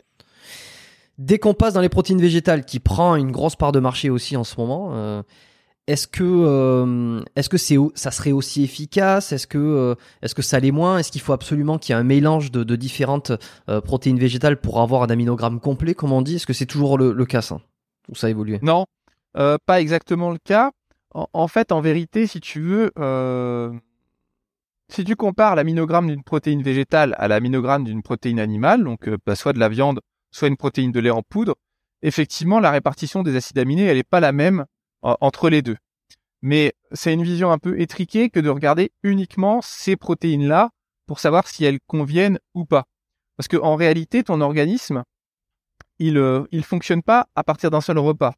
C'est-à-dire que si, par exemple, bah, tu prends une protéine euh, qui est déficitaire en lysine, par exemple, pendant un repas, et que au repas suivant, bah, tu vas avoir des apports en lysine un peu plus élevés, bah, ça va très bien fonctionner pour ton corps, en fait. Euh, c'est globalement, si tu veux, sur la journée, voire même sur plusieurs jours, ça s'équilibre. C'est pas les protéines végétales, elles n'ont pas des déficits en acides aminés suffisamment graves pour induire euh, des problèmes euh, protéiques, si tu veux. Donc euh, ça, c'est un peu un mythe. D'ailleurs, euh, faut, faut pas oublier que on retrouve tous les acides aminés dans les végétaux. Si tu prends 100 grammes de brocoli, il y a tous les acides aminés dedans. Simplement, c'est la teneur qui est beaucoup plus faible que dans un produit mmh. d'origine animale. C'est la, la, la, la, valeur absolue, quoi, la concentration. Donc c'est euh, c'est principalement ça. Mais la raison principale pour laquelle les, protéines végétales c'est souvent des mélanges en fait, bah d'abord il y a le côté marketing justement pour pouvoir communiquer là-dessus, de dire oui protéines plus complètes ou etc. Ouais, c'est surtout compenser le, Ouais. Ah oui. Ok. Ah oui parce que c'est souvent elles sont pas bonnes. Donc quand tu mélanges tout, ça devient meilleur. ouais, quand tu il y a certaines protéines quand tu les mélanges ensemble, euh, c'est c'est beaucoup mieux que si tu les prends séparément. Par exemple, le mélange poids et riz, ça marche beaucoup mieux que de manger que du la protéine de riz ou que de la protéine de pois, quoi. C'est c'est beaucoup plus agréable. Et ils n'ont pas encore fait en sorte de, de, donner un bon goût de chocolat euh, ou de vanille, selon ses goûts, à de la protéine végétale? C'est encore difficile, ça. Bah, ça existe peut-être. Hein, euh, franchement, je connais pas toutes les marques. Euh, je sais pas, faudrait voir chez Sync Protein peut-être. Je crois qu'ils font des protéines avec des goûts. ah oui, bah oui, oui. Après, le problème, je connais. Franchement, je je m'intéresse pas en détail aux protéines euh, pour les sportifs. En plus, moi personnellement, ce qui me casse les pieds, c'est que les, les trucs aromatisés, bah c'est c'est euh, c'est souvent des arômes euh, chimiques avec des ajouts d'additifs comme la gomme xanthane ou des trucs comme ça qui sont pas forcément bons pour la santé intestinale. Il y a toujours un truc qui va pas en fait, si tu veux, ou alors ça coûte super cher, ou alors la, caséine, on est. Ça m'enchante pas. Bah la caséine, en fait, son intérêt, donc c'est euh, pour ceux qui connaissent pas, effectivement, dans le lait, euh, on a deux types de protéines la caséine et la whey protéine. La whey protéine, c'est une protéine euh, qui est plutôt digérée rapidement, on va dire, et la caséine, elle a tendance à former un peu des, des petites boules et donc à se digérer plus lentement. Donc à une époque, on recommandait la caséine, par exemple, avant de se coucher, pour euh, soi-disant bloquer le catabolisme nocturne. ouais, et puis avoir un apport protéique euh, tout au long de la nuit comme ça, comme si on était euh, transfusé de protéines. Et le lendemain matin, bam, bonjour la basse. Mais non, ça marche, ça marche pas comme ça. Ça, ça. On peut très bien prendre de la masse sans prendre de la caséine. En fait, l'avantage de la caséine, c'était plus qu'elle elle rassasie plus au niveau de, de, la faim, parce que comme elle reste plus longtemps dans l'estomac, on est calé plus longtemps. Et euh, c'est vrai que, que disait Gundil. Hein. Ouais, quand tu fais euh, beaucoup de sport, bah, typiquement Gundil, on peut dire que c'est quelqu'un qui fait beaucoup de muscu. Euh, ah, lui, euh, ouais, lui, il pourrait se réveiller la nuit, je pense, euh, en ayant faim, par exemple, avec les entraînements et et la difficulté justement de manger suffisamment et, et, sainement en même temps. Donc la caséine peut être intéressante dans ce cadre-là. Après, moi, je suis pas fan de la caséine parce que c'est la protéine la plus antigénique du lait c'est-à-dire que chez certaines personnes génétiquement prédisposées, elle est plus à même de provoquer certains problèmes de santé. Donc, euh... de type perméabilité intestinale, c'est ça, de ce que j'ai vu? Perméabilité intestinale, mais on a aussi des études qui euh, suggèrent que certaines protéines de la caséine, eh ben, euh, sont impliquées dans la survenue de maladies auto-immunes, comme le diabète de type 1, par exemple. Euh, et je, de type je... 1 ah ouais. Ouais, de type 1. Ouais, le diabète de type 2, c'est le c'est ce qu'on appelle le diabète gras, le diabète euh, sucré. c'est en général voilà, en général, c'est euh, des personnes qui, qui, ont tendance à être un petit peu en surpoids, un peu trop de graisse, ils font une résistance à l'insuline, donc ils ont trop de sucre dans le sang. Donc c'est plutôt lié à une mauvaise alimentation, on va dire. Et le diabète de type 1, c'est une maladie auto-immune dans laquelle le système immunitaire s'attaque à une partie du pancréas euh, qu'on appelle les îlots de Langerhans, qui produisent de l'insuline. Et donc, en fait, cette partie de pancréas, elle est détruite. Du coup, tu produis plus d'insuline, donc ton sucre reste anormalement élevé. Et euh, c'est euh, c'est une maladie euh, grave, hein, parce que Ouais, contrairement au diabète de type 2, ça se soigne pas. En, en- enfin, ça pas se soigne, mais ça se guérit pas. Voilà. Ouais, d'accord. Ouais. ouais, à part prendre de l'insuline. Mais euh, le diabète de type 1 est, est très majoritairement euh, euh, touche les, les gens, enfin touche les jeunes. C'est quelque Oui. chose de la naissance puisque c'est auto-immun. Euh, bah, non, ça n'a pas de rapport le fait que ce soit auto-immun Non et que ce soit jeune. Ce qui est sûr, c'est que ça touche beaucoup plus les petits, souvent les petits enfants, parce qu'en fait, la première exposition aux protéines de lait, c'est à travers du lait maternisé dans les biberons. Et tu as des études en Finlande qui ont été faites là-dessus et qui ont montré qu'effectivement, bah, les mamans qui allaitent leur bébé, euh, ils ont beaucoup moins de chances de développer un diabète de type 1, les bébés, que, euh, que les enfants qui sont allaités avec un biberon. Euh, mais pourquoi je te parle de ça? C'est parce que moi, je connais un gars bah voilà, qui est sur les réseaux sociaux, qui est dans le domaine muscu, qui me suit depuis longtemps, qui a un très bon niveau en muscu euh, et qui a veux pas donner développé son un... Bah euh, non, parce que par respect Non pour sa vie privée, tu vois. Parce que on- Ah oui, d'accord, oui, sa- ok, parce que je parlais de sa santé. Ouais, ok, ok. ok. Mais, euh, Moi, je pensais que c'était voilà. euh, quelque chose de. Ok, c'est secret. Enfin, c'est secret. non, c'est par respect pour lui. Je J'ai pas demandé Bien son sûr, bien sûr. autorisation en plus. Non, mais je, je pensais que je pensais qu'il en parlait déjà et, et c'est pour ça que je voulais savoir. Mais comme il comme comme il, il le dit pas, oui. non, pas spécialement. Pas spécialement. Hmm. Donc il a développé un diabète de type 1. Euh, bah je sais pas, il avait 40 ans quoi, ou euh, entre 35 et 40 ans. Donc c'est rare, mais ça arrive. Donc du coup, euh, apparemment, euh, voilà, il avait un facteur génétique. Manifestement, dans mon souvenir, quand j'avais discuté avec lui, il avait probablement déclenché la réaction auto-immune suite à une infection virale ou bactérienne, parce que quand tu as une infection, certaines infections, bah, ça fragilise l'immunité au niveau intestinal, et donc tu as des protéines euh, étrangères, donc on appelle des antigènes qui viennent de l'extérieur, qui peuvent passer dans le sang alors qu'elles devraient pas. C'est un peu le début de la réaction auto-immune. Euh, donc euh, voilà. Donc de toute façon, il y a aussi un truc important qu'il faut savoir dans la vie en général pour la santé, c'est que quand on est malade, du genre t'as une gastro, t'as un virus, un truc bizarre, etc. Euh, faut absolument éviter de manger du pain, de manger des, des produits laitiers, des trucs comme ça. Faut manger des trucs hyper sains si possible pour éviter justement euh, des réactions euh, antigéniques ou des choses comme ça parce que t'as pas mal de maladies auto-immunes qui se déclarent à la suite d'un virus intestinal. Ok, ouais, ouais. De toute façon, t'es malade, ton corps lutte contre quelque chose, on, on évite de lui mettre, on évite de l'empoisonner encore plus. C'est c'est un peu. Ouais, mais ce qui est principe. pas évident, c'est que quand t'es malade, euh, souvent t'as pas d'appétit. Et donc, euh, quand tu commences à avoir faim, tu te dis, bah, je vais manger ce que je peux manger, quoi, pour regagner un petit peu de force. Ah. Et donc, euh, bah, il faut essayer de manger un truc pas trop pourri. Ouais, ouais, du, du riz. euh, Ouais, le riz, c'est pas mal. euh, des... Ça peut être bien, euh, à la rigueur, d'avoir du, du jus de fruits aussi chez soi. Ça te rapporte un peu de sucre si t'as pas mangé, tu vois, depuis deux jours ou je sais pas trop. Des bananes, des, des choses comme ça. D'accord. D'accord. Bon, bah alors la casine, on, on évite, on, ah, on évite un peu par rapport à ces problématiques-là. C'est. Euh, Bah, en fait, c'est pas. Il y a des gens qui vont très bien le supporter, tu vois. Mais le problème, c'est Ouais. comment tu fais pour le savoir. Moi, je sais pas lire dans le génome. Hein. Ouais, ouais. Donc euh, prévention, précaution. Voilà, précaution. Bon, moi, je préfère. Surtout pour le peu de bienfaits euh, supposés. que ça apporte. Ouais. Et alors une dernière chose sur les protéines quand même parce que j'ai vu que euh, dernièrement il y a eu quelques échauffourées entre entre influenceurs euh, inf- influenceurs euh, ou euh, alors pas coach pour le coup euh, qui créent un petit peu tous leurs marques de compléments euh, Ok. sur le circuit court, le circuit long, est-ce que le lait, Ah euh, est-ce que le- les matières premières devraient venir de France? Est-ce que ça devrait venir d'un autre pays d'Europe? Comment on fait le Qu'est-ce que t'en Ah, penses ça de cette histoire? Bah, j'en pense que ça me fait rire les mecs qui disent euh, qu'ils font des marques circuit court alors qu'ils ont exactement le même circuit que les autres. Hein, euh, c'est euh, tout le monde pareil, donc ils sont pas plus courts que les autres. Celui qui serait le plus court, ce serait le fabricant de protéines. Donc là, on prenait l'exemple de Lactalis. Je crois pas que Lactalis vende ses propres protéines en poudre pour sportifs, ou alors je connais pas la marque. Mais bon, la plupart des marques, c'est c'est pareil. Il y en a pas une qui est plus courte que l'autre. Hein. Ça, c'est un peu du marketing. Euh, Mais quel genre de Ça veut dire quoi Ça veut dire quoi circuit court? Ça veut dire qu'on vient récupérer le lait à un endroit, on le transforme directement en protéines au même Bah, endroit? soi-disant. C'est- c'est censé être ça.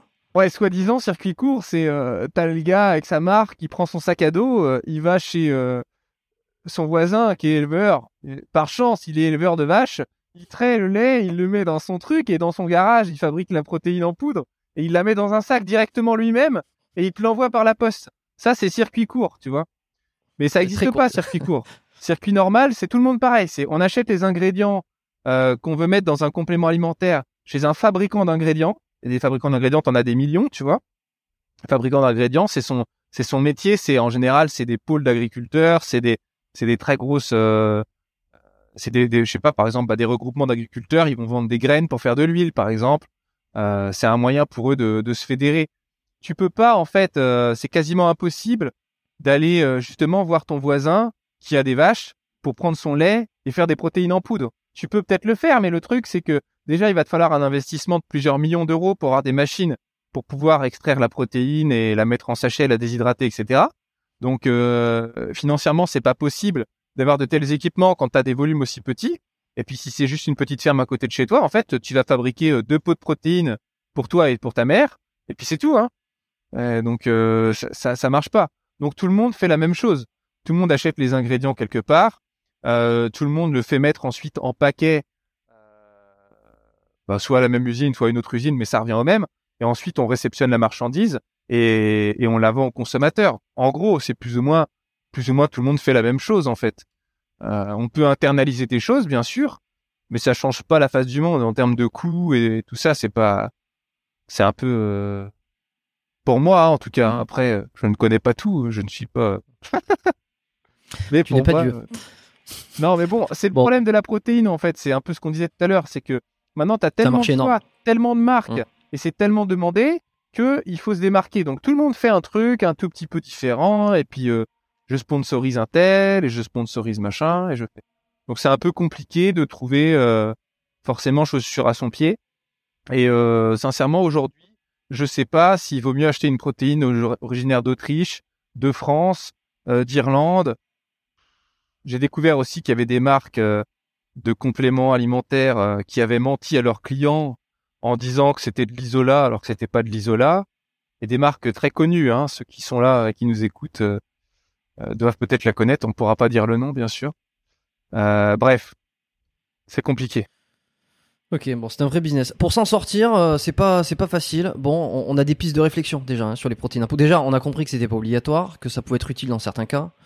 Ouais. Et essayer de privilégier la qualité. la qualité. Après, le problème, c'est qu'il faut regarder les étiquettes, faut, faut aller scruter le site, faut. C'est ça, hein, tout le temps. Hein. Moi, c'est pour ça que j'ai du mal à, euh, ouais, c'est compliqué. Et puis même les sites internet aujourd'hui, euh, t'en as qui respectent pas les législations, donc euh, ils racontent un peu euh, des bobards, tu vois.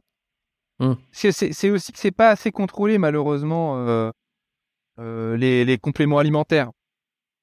Parce que. C'est marrant parce qu'on dit on dit justement que c'est ultra contrôlé. Qu'on est dans un pays où ça contrôle beaucoup, il y a des, des, des normes sanitaires qui sont très ouais, élevées. Ce qui est, ce qui est très contrôlé, c'est à la fabrication. C'est-à-dire euh, les usines qui sont en France, euh, qui fabriquent donc euh, bah, des compléments alimentaires, par exemple, qui vont mettre en pot, etc. On a toutes mhm. les normes chez nous, AHCCP, des normes ISO, etc.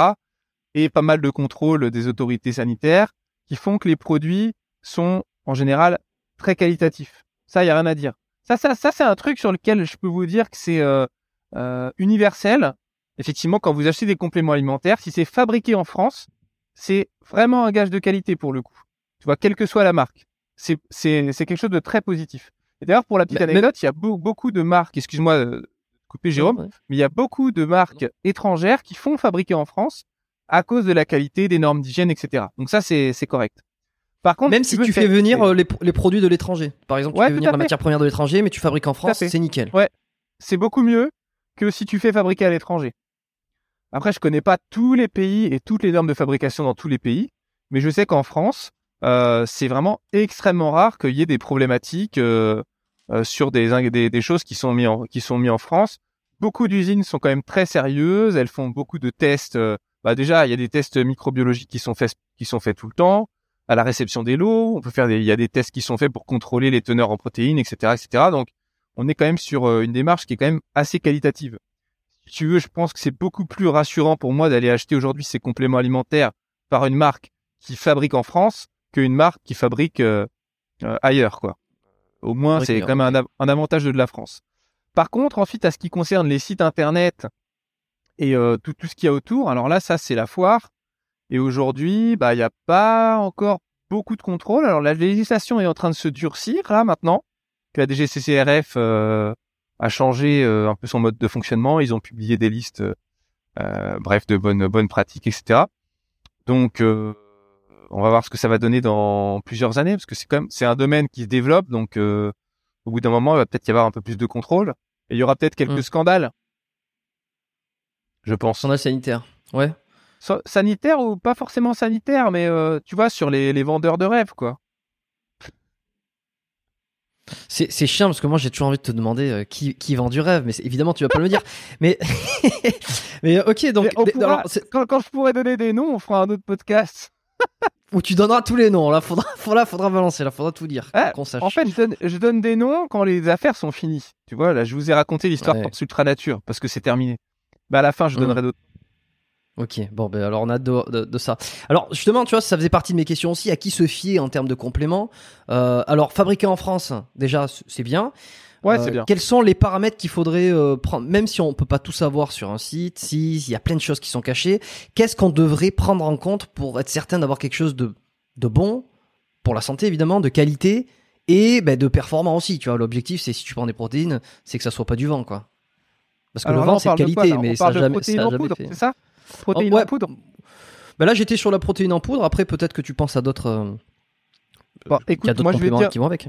je vais te dire sincèrement, je, je me sens pas qualifié pour répondre à ta question. Ok. Je, j'ai pas, j'ai pas assez de connaissances de la façon dont ça se passe chez la plupart des marques aujourd'hui euh, qui ont le vent en poupe pour les protéines pour te dire euh, laquelle euh, je recommanderais. D'ailleurs, euh, je t'ai dit que moi j'achète de temps en temps des protéines, j'achète pas toujours la même marque, tu vois. Donc, euh, Tu varies. Ok. Ouais, Est-ce ça que tu varies euh, des marques différentes.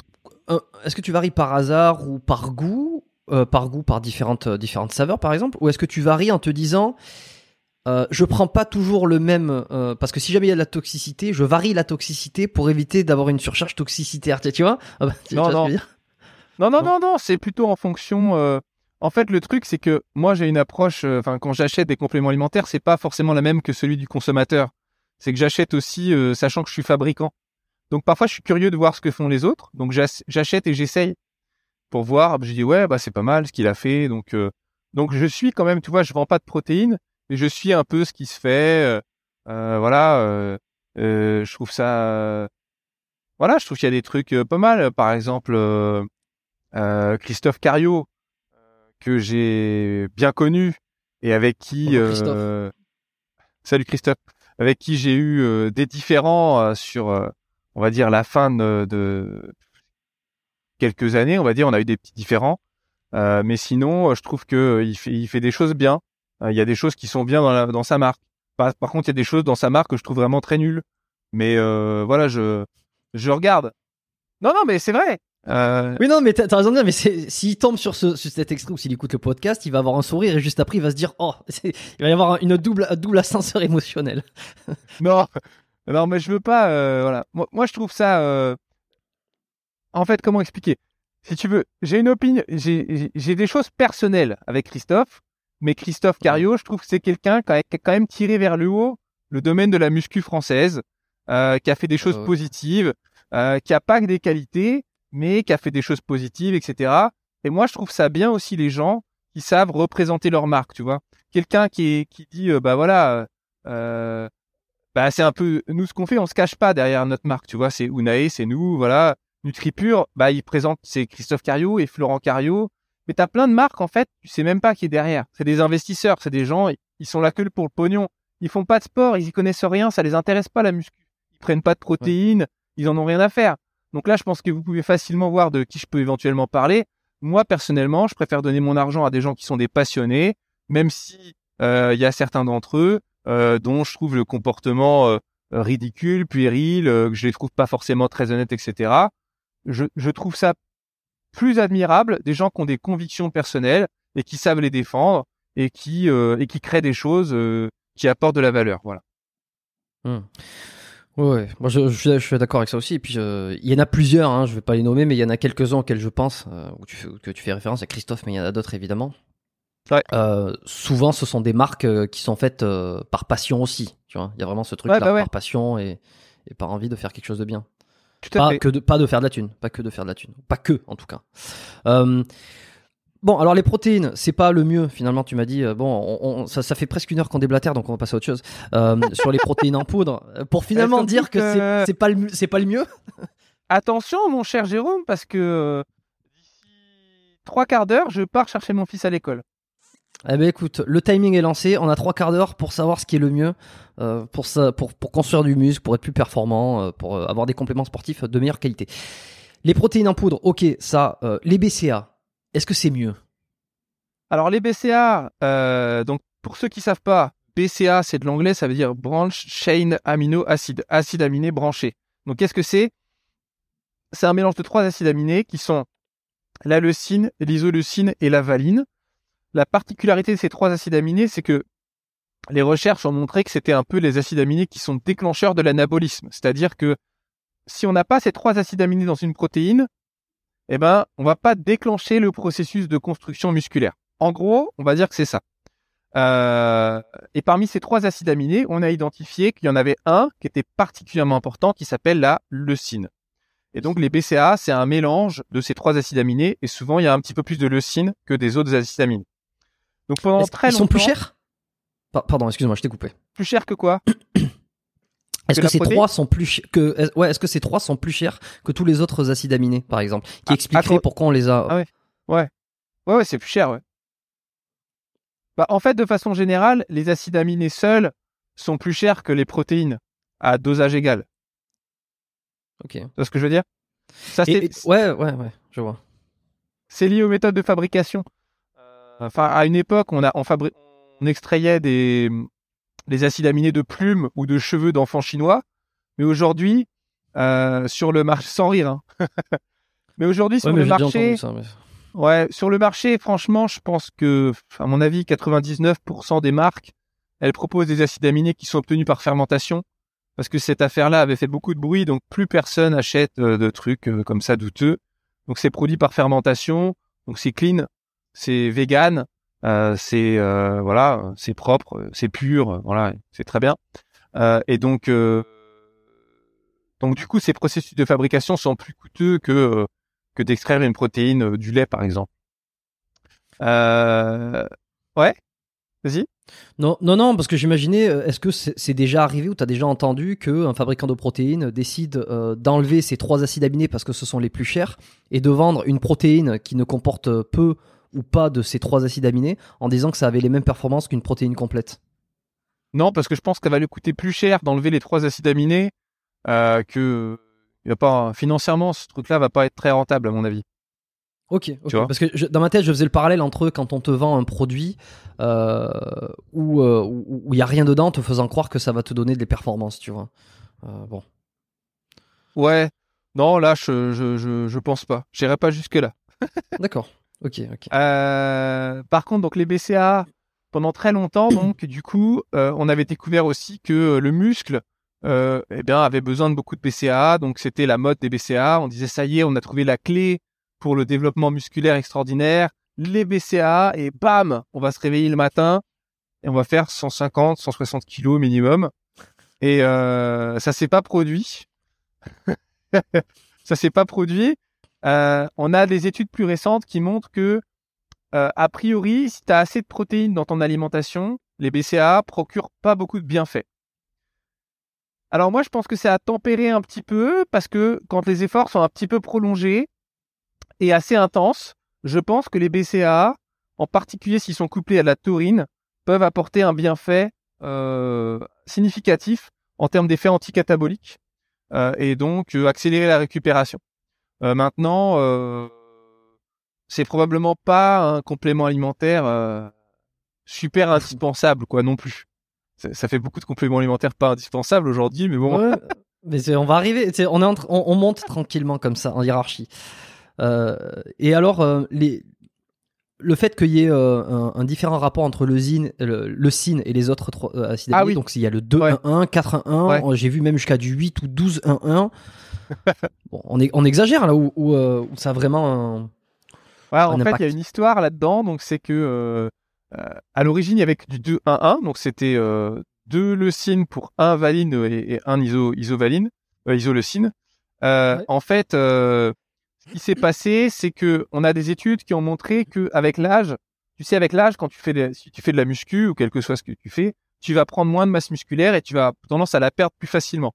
Et un des mécanismes de ça, c'est ce qu'on appelle la résistance à la leucine. C'est-à-dire que pour la même quantité de leucine que tu ingères, ton corps répond moins bien. Il faut plus de leucine pour stimuler euh, les voies de construction musculaire que quand tu es jeune, en fait. Du coup, tu as besoin peut-être d'un peu plus de protéines quand tu es âgé, si tu veux stimuler la prise de masse, que, que quand tu es jeune. Euh, donc, euh, c'est- de là que c'est de là que vient l'idée de surdoser en fait les BCA en leucine. Et je pense même pouvoir dire que c'est notre ami Michael Gundil qui euh, a peut-être popularisé ça le plus parce qu'il me semble que c'était euh, quand il travaillait, avec- je sais pas s'il travaille toujours avec Nutrimuscle. En tout cas, à l'époque, il me semble que c'était euh, lui le premier qui avait euh, mis ça euh, chez Nutrimuscle. Mais je suis pas sûr. Tu nous corrigeras, euh, Michael, si euh, on dit une bêtise. Euh, Il me semble pas en avoir discuté avec lui euh, de ça quand je l'avais reçu. Mais en tout cas, à mon humble avis, je pense que ça sert à rien euh, de bourrer de leucine pour euh, stimuler spécialement l'anabolisme. Déjà, ce qui est sûr, c'est que ça sert à rien si tu es jeune. Ça, ça sert à rien.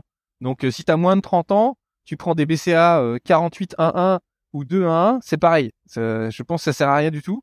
Sauf si vraiment ton alimentation est très pauvre en protéines et que tu es en plus euh, en cachexie, euh, et là, euh, peut-être. Mais non, voilà, en gros, je pense que ça sert pas à grand-chose. Et pour les personnes âgées, c'est peut-être utile, mais personnellement, je pense que ça reste à démontrer. Ok, un bon apport protéique, hein, de toute façon, compensera ou en tout cas sera suffisant. ça sera Ouais. pas nécessaire de Ouais. rajouter des, des BCA, sauf peut-être pendant Ouais. l'entraînement. Bah, si tu fais des entraînements vraiment intenses, euh, avec beaucoup de volume musculaire euh, et que c'est vraiment catabolisant, euh, moi je pense que c'est effectivement un truc que tu peux intégrer dans ta boisson d'effort. Ok, ok, ok. Rien à voir avec l'énergie. C'est parce que ça t'apporte pas plus d'énergie, c'est parce que ça te fait récupérer. Alors, c'est parce que ça va limiter le catabolisme musculaire pendant l'effort. Euh, et euh, il y a aussi un petit effet sur l'énergie, mais c'est l'énergie psychique. Parce qu'en fait, ces trois acides aminés-là, quand tu les prends seuls et qu'ils arrivent au niveau cérébral, ils vont ralentir un peu euh, la montée du tryptophane, qui est un acide aminé qui peut se convertir en sérotonine et qui contribue à la sensation de fatigue. Donc, euh, les BCAA peuvent diminuer un peu la sensation de fatigue psychique, mais la sensation de fatigue psychique, c'est super important. Hein, c'est ce qui te donne l'envie de, pousser. Donc, euh, ça peut aussi aider un petit peu là-dessus. Ok, vraiment, vraiment intéressant. Alors, si on passe le cap au-dessus, euh, sur l'utilité, qu'est-ce que tu recommanderais Tu vois, euh, je m'étais mis la créatine, mais est-ce que la créatine, c'est bien pour le sportif? Ouais, la créatine pour le sportif de, de force, c'est vraiment bien. Simplement, euh, tu as des gens qui vont pas ressentir les bienfaits de la créatine. Euh, donc il faut, bah du coup ils vont dire ouais mais ça marche pas et tout ça, ou alors ils vont le prendre pendant trois, pendant pendant un mois ou deux, et du coup ils vont dire ouais j'ai pris, j'ai pris avec la créatine, puis après j'ai arrêté la créatine, j'ai tout perdu. Euh, donc euh, si tu l'utilises pas bien la créatine, bah c'est pas, ça- tu vas pas être content. Mais si tu l'utilises bien, c'est bien. Ok. Ça fait beaucoup Et de alors, c'est la, la monohydrate hein, qui est vraiment euh, celle qui a prouvé, euh, qui, qui a eu le plus d'études qui ont prouvé leur- son efficacité. Ouais, c'est celle qui est la plus documentée. Euh, Aujourd'hui, la marque Créapure, elle est très populaire pour la créatine, mais en fait, euh, c'est un peu marketing aussi. Toutes les monohydrates maintenant sont pures euh, de la même façon que Créapure, parce que les usines, elles ont quand même euh, relevé leur niveau euh, depuis l'invention du label Créapure. Donc, une créatine monohydrate aujourd'hui sur le marché, pour moi, c'est toutes les mêmes. ça change pas grand-chose. euh, parce que je sais qu'aujourd'hui, quand on cherche de la créatine, on veut de la Créapure, mais Et ouais, c'est marrant parce que Et- Créapure, moi je pensais que c'était plus un genre de, de label qui était un peu comme le label rouge, tu vois. Je savais Ah pas non, que c'était, euh, tu vois, il y a une marque, il y a un site. euh, c'est, ouais, ouais. une marque. C'est comme euh, Lactalis. Tu vois, Lactalis, c'est une marque de protéines. Enfin, c'est une marque de produits laitiers, un, un groupe. Donc, en gros, Créapure, c'est pareil. C'est, enfin, c'est une, une marque déposée par une société qui s'appelle Alchem, je crois, quelque chose comme ça. Voilà, mais en tout cas, c'est une marque. C'est pas un label. Non, non, c'est une marque et dans leurs engagements de marque, ils disent que ils vont euh, faire en sorte que les taux de euh, composés résiduels euh, toxiques sont très très faibles, etc. Mais en fait, euh, à ma connaissance, euh, même si tu achètes de la créatine chinoise, c'est c'est la même. Mais bon, mais euh, c'est très Mm. bien de prendre de la créa pure, ça fait fonctionner l'industrie allemande. C'est pas un mythe donc. hein. Tu prends de la force avec de la créatine si tu fais ça bien, comme tu Ouais. l'as dit. Donc il faut faire Ouais. les choses de, de manière euh, bien. C'est-à-dire que c'est pas des, ce ne sont pas des cycles, ce ne sont pas des, des périodes. Tu peux le prendre euh, à vie toute l'année, quoi. C'est ça. Ça va te permettre d'avoir suffisamment d'énergie pour des efforts rapides et intenses et potentialiser ta prise de muscle et ta prise de performance. Ouais, en gros, c'est tout simple, c'est que quand tu fais du sport, ton muscle, il va utiliser trois sources d'énergie. En, en gros, Hmm. je simplifie. Hein. La créatine pour les efforts courts, les glucides pour les efforts euh, moyens prolongés et les lipides pour les efforts très prolongés. Donc quand tu fais de la muscu, tu utilises beaucoup la créatine, euh, un petit peu les glucides et beaucoup moins les lipides. Mais ça dépend encore une fois de ton état nutritionnel. C'est-à-dire que si tu arrives à jeun à la salle de muscu, bah, tu vas utiliser plus de lipides que quelqu'un qui vient de manger, tu vois. Mais euh, bon, en gros, métaboliquement, c'est un petit peu ça qui se passe. Quand tu prends de la créatine, donc tu vas euh, stimuler la création de phosphocréatine dans le muscle, qui est donc ce fameux carburant de la contraction musculaire euh, courte. Euh, et en fait, quand tu prends de la créatine, tu recycles plus rapidement la phosphocréatine, donc tes muscles qui se contractent plus fort, euh, plus efficacement, ils retiennent un peu mieux l'eau, donc ça stimule un peu la synthèse protéique aussi en dehors des entraînements, donc tu récupères un peu plus rapidement. Et donc in fine, euh, bah tu, tu, enfin beaucoup de gens en tout cas voient des bienfaits, ils disent ah ouais j'ai pris de la force et tout ça c'est super, euh, donc euh, donc voilà. Mais t'as aussi des gens qui voient que ça marche pas, et puis t'as beaucoup de gens quand ils arrêtent ils disent bah ouais j'ai arrêté mais j'ai tout perdu. Donc en fait faut comprendre deux trois trucs. D'abord ce qu'il faut comprendre c'est que la créatine, euh, elle peut t'aider à être plus fort. Donc si t'es plus fort et que tu mets plus lourd, bah normalement tu dois progresser plus vite. Donc tu dois prendre de la masse musculaire plus rapidement. Surtout si en plus ça, ça aide un petit peu à la synthèse des protéines musculaires, tu dois normalement prendre du muscle plus rapidement. Mais en fait, ce qu'il faut comprendre, c'est que la prise de masse musculaire réelle, c'est un phénomène lent. C'est super lent. En fait, au début, tu tu t'entraînes, tu prends de la force, euh, tu fais, tu prends plus lourd, tu fais plus de répétitions, mais t'as pas pris de muscle en fait. T'as pris de l'eau, t'as pris Hmm. du glycogène, t'as pris de la créatine et t'as euh, ordonné euh, tes euh, tes unités motrices. C'est les petites euh, les petites on va dire euh, les petits injecteurs électriques qui contractent tes fibres musculaires. Tout ce qui se passe pendant c'est au moins un à deux mois d'entraînement, c'est uniquement ça qui se passe. Tu prends pas de la masse. C'est pas parce que t'arrives et que le lendemain t'es plus fort que t'as pris de la masse. Non, il s'est rien passé en fait. c'est à partir de trois mois à peu près que tu commences vraiment à prendre de la masse, à construire du muscle. Quand je dis, je dis ça, c'est, c'est-à-dire que ça, ça devient visible. On arrive à le voir, à le mesurer. En réalité, tu, tu prends effectivement un tout petit peu de masse musculaire à chaque entraînement, mais on parle de grammes. Tu vois, c'est très très petit quoi en fait. Et ça devient ouais. vraiment significatif au bout de trois mois. Donc c'est intéressant de garder comme en tête cette notion parce que dans les études sur la muscu, c'est à partir de trois mois qu'on voit vraiment quelque chose. Donc toi, si tu t'entraînes moins de trois mois, c'est pas que c'est inutile, hein, mais c'est que c'est dommage, tu vois. Tu t'es pas encore arrivé au stade où tu pourrais euh, faire mieux. Et avec la créatine, en fait, le but de la créatine, c'est que du coup, comme tu es plus fort avec la créatine, bah, il faut utiliser ce potentiel. Donc la créatine, si tu la prends moins de trois mois, c'est vraiment bête. Parce qu'en fait, tu vas prendre de la force, parce que tu vas avoir plus de créatine dans le muscle, plus de réserve énergétique, et comme tu prends plus lourd, tes unités motrices, elles vont mieux se synchroniser, etc. Donc tu vas améliorer ce potentiel de force, mais tu vas pas encore vraiment euh, augmenter tes gains de masse musculaire. Donc en fait, si tu veux avoir des gains durables avec la créatine, il faut prendre au moins trois mois. Et en fait, si tu prends trois mois de créatine, eh ben euh, très clairement, et que tu as fait les choses correctement, ça veut dire que tu as bien mangé, tu t'es bien entraîné, patati patata, bah à la fin des trois mois, tu auras pris plus de masse musculaire que si tu n'avais pas pris de créatine. Ça, c'est sûr. Euh, en- ensuite, tu as quand même d'autres facteurs, si tu me permets de continuer vite fait? Bien sûr. parce qu'il faut la prendre aussi correctement. C'est que il faut essayer d'en prendre euh, entre 3 et 5 grammes par jour, répartis au long de la journée au cours des repas. Euh, parce qu'elle a besoin d'un petit pic d'insuline pour pouvoir être bien absorbée dans les muscles. Et il vaut mieux avoir un apport euh, régulier comme ça plutôt qu'un apport avec des mégadoses au moment de ton entraînement dans un booster, par exemple. C'est beaucoup moins efficace que si tu la prends régulièrement.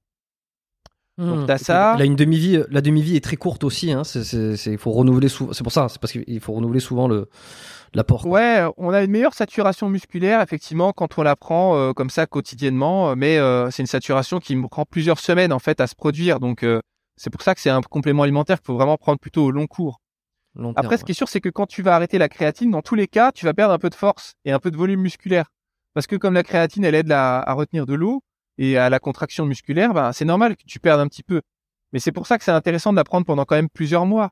Parce que ce que tu as gagné, par contre, comme euh, muscle, le muscle euh, physique, tu vois, bah, tu vas le garder. Lui, ça va pas disparaître. Donc, euh, tu vas perdre un tout petit peu, mais quand même, tu auras globalement progressé dans l'affaire. Sur, sur quelqu'un un qui que s'entraîne peux entre... toute l'année. Hein. Ouais, mais quelqu'un qui s'entraîne depuis 10, 20 ans, tu vois, qui a quand même euh, qui a une expérience de, de l'entraînement de la musculation, est-ce qu'il va ressentir autant d'effets que le débutant, plus d'effets? Plus d'effets.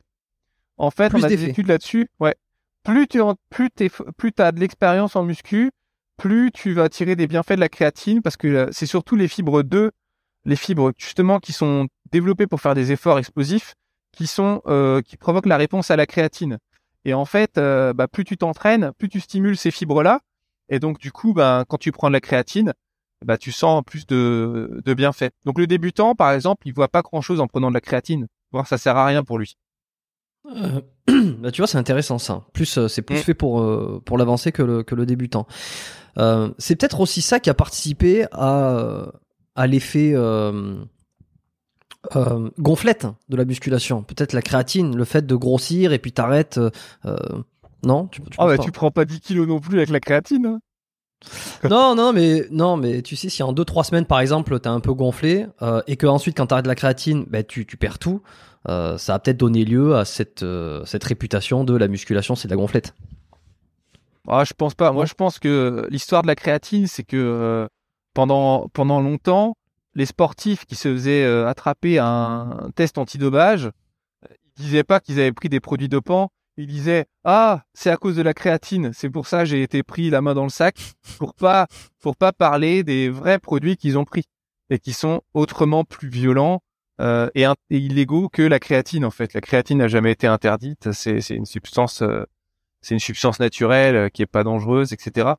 Et donc, euh, pour moi, c'est un petit peu de ça. Donc, euh, dans l'esprit des gens, pour beaucoup de gens, la créatine, c'est un produit dopant. Oh, tu prends de la Ouais. créatine, mon Dieu. Alors, un peu moins maintenant, parce que tu en as tellement partout en complément alimentaire de la créatine que...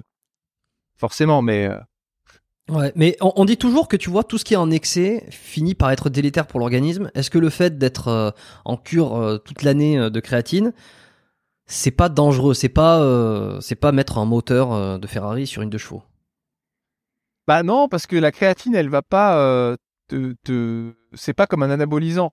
Elle va pas permettre à tes muscles de faire un effort pour lequel ils, ils sont pas conçus en fait. Euh, ça modifie pas structurellement, je sais pas moi, quelque chose comme peuvent faire certains produits, non. Et puis la créatine, faut pas oublier que tu en as naturellement dans les aliments. Tu en as naturellement dans la Mhm. viande, dans le poisson, en petite quantité. Donc euh, je pourrais te retourner la question en disant est-ce que euh, manger de la viande et du poisson euh, régulièrement, c'est pas euh, se donner sûr, des ouais. capacités supérieures qu'on devrait pas avoir, tu vois? Non, là, on n'est pas dans ce cadre-là. Hmm, ok, ok, ok, ok. La t'as, parlé de muscu à jeun. Est-ce que fausse bonne idée? Pour perdre du gras, pour, être performant? Il y, a, il y a encore les deux discours aussi. hein. Il faut manger pour être bien et il faut pas manger pour puiser dans les bonnes ressources. Bah, c'est pas- c'est pas les mêmes stratégies. En fait, tout, tout est possible. Faut trouver un peu ce qui te convient, si tu veux, mais c'est pas très important, en fait. Euh, le principe de perdre du poids, ou de perdre du gras, c'est de créer un déficit calorique. En fait, peu importe euh, si tu fais euh, ton sport à jeun, ou alors si tu fais un déficit calorique sur la journée, en fait, ça revient au même. Je vais essayer de m'expliquer. En gros, tu manges pas le matin et tu vas faire un entraînement de muscu. Forcément, comme tu es à jeun, tu vas brûler plus de graisse. Donc, on va dire, on va prendre un chiffre théorique, on va dire que sur le pendant ta séance de sport, tu vas brûler 20 grammes de graisse. Ok? Après Mhm. ton sport, tu vas manger. Enfin, à un moment donné, il faut quand même manger, tu vois. Et tu, Comme- tu vas les reprendre, quoi. Ben, en fait, comme tu as brûlé beaucoup dans tes réserves, ton corps, il est un peu avide. Donc, ce qui va se passer, c'est que sur tes 20 grammes de graisse que tu brûles, eh ben, euh, à travers l'alimentation, soit en convertissant du sucre en graisse, soit en prenant directement du gras dans les aliments, eh ben, euh, le corps va euh, remplacer une partie de cette graisse qui a été perdue. Donc, tu as perdu 20 grammes. Supposons que le corps va remettre 5 grammes. Donc, au final, en fait, tu auras perdu 15 grammes sur la journée de graisse. L'autre stratégie, qui consiste à ne pas s'entraîner à jeun, mais à prendre par exemple un, un repas, un petit déjeuner, Et en fait, si tu veux perdre du poids, ce que tu peux faire, par exemple, c'est que globalement sur ta journée, tu manges un tout petit peu moins à chaque repas. Du coup, ton, ton petit déjeuner il est un peu plus petit, ton déjeuner est un peu plus petit, ton goûter aussi et ton dîner aussi, en gros. Donc là, ce qui se passe, bah, c'est que comme tu es un tout petit peu en déficit calorique, bah, le matin, comme en plus tu vas aller faire ton entraînement, bah, tu vas perdre 5 euh, grammes de gras. Et puis ensuite, euh, dans, dans, la, dans la, au cours de la journée, tu vas perdre encore quelques grammes, quelques grammes, etc. Et à la fin, tu vas arriver à 15 grammes de perdu. La même chose. Qui revient au même. Tu vois ce que je veux dire? Et en fait, ce qui fait la différence, c'est le déficit énergétique. C'est pas la façon dont tu agences le déficit énergétique, en fait. Ça change rien. Tu l'agences en le mettant plutôt le matin, plutôt le soir, courir à jeun, manger moins le midi, faire un jeûne intermittent et tout ça. Ça n'a pas trop d'importance en réalité. Mais si tu euh, si t'habitues ton corps, j'ai entendu ça euh, sur euh, quelqu'un qui faisait du sport de, l'endurance, tu vois. si tu apprends ton corps à mobiliser les graisses, est-ce que il n'y a pas au long terme plus d'avantages, tu vois, par exemple sur le cas numéro 1 que sur le cas numéro 2 le fait de d'apprendre à ton corps à utiliser les graisses, alors peut-être les re-remplir, mais que tu auras une meilleure capacité de les utiliser, donc de faire moins de gras, tu vois, bah, à terme. Non, pas forcément, parce que c'est dans aucune des deux situations qu'on a notées là, on est en train vraiment de stimuler la capacité maximale à utiliser les graisses. Si tu veux vraiment stimuler la capacité maximale à utiliser tes graisses, euh, il va falloir plutôt t'orienter vers un régime cétogène. Et en fait, l'adaptation, elle est temporaire. Elle est, euh, elle a lieu pendant que tu manges cette alimentation-là. C'est comme si tu veux stimuler, par exemple, euh, la prise de le stockage du glycogène pour améliorer l'utilisation des sucres dans ton corps tu peux faire ce qu'on appelle un rebond glycogénique où tu vas euh, forcer ton organisme à stocker un peu plus de glycogène avant un entraînement de longue durée, par exemple. Et c'est que mhm. ponctuel. Tu peux pas faire ça. En fait, ton corps peut pas s'adapter pour stocker toujours plus de glycogène que ce dont tu as besoin. Et ton corps peut pas non plus s'adapter pour brûler toujours plus de graisse que ce qu'il pourrait normalement faire, en fait. Tu vois ce que je veux dire? Ouais.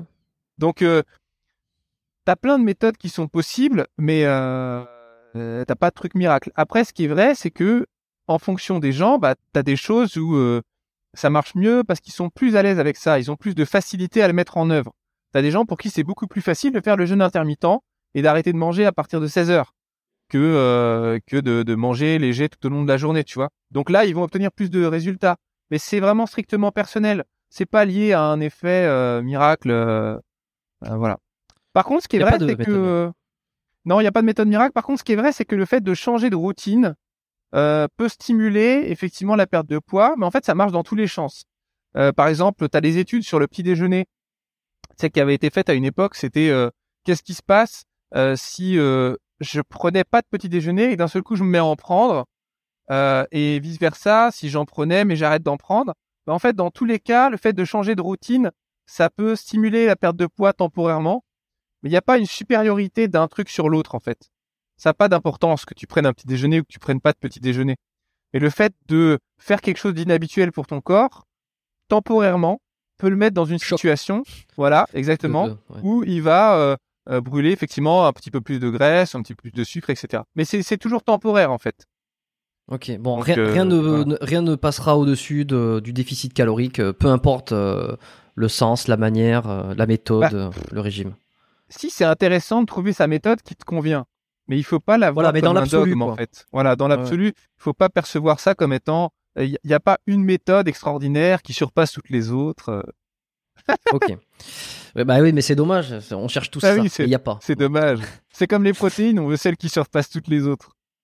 Ben alors justement, en revenant sur les compléments, euh, les protéines, les BCA, la créatine, euh, très bien. Qu'est-ce qui est le plus utile pour prendre du muscle alors? Alors, euh, je dirais, ça, dépend un peu des gens, mais bon, il y a un truc que je trouve quand même bien utile, c'est de prendre des glucides pendant l'entraînement, ou alors d'avoir mangé pas trop lointain avant d'aller t'entraîner. ça, ça, ça, joue un rôle anticatabolique qui est assez important.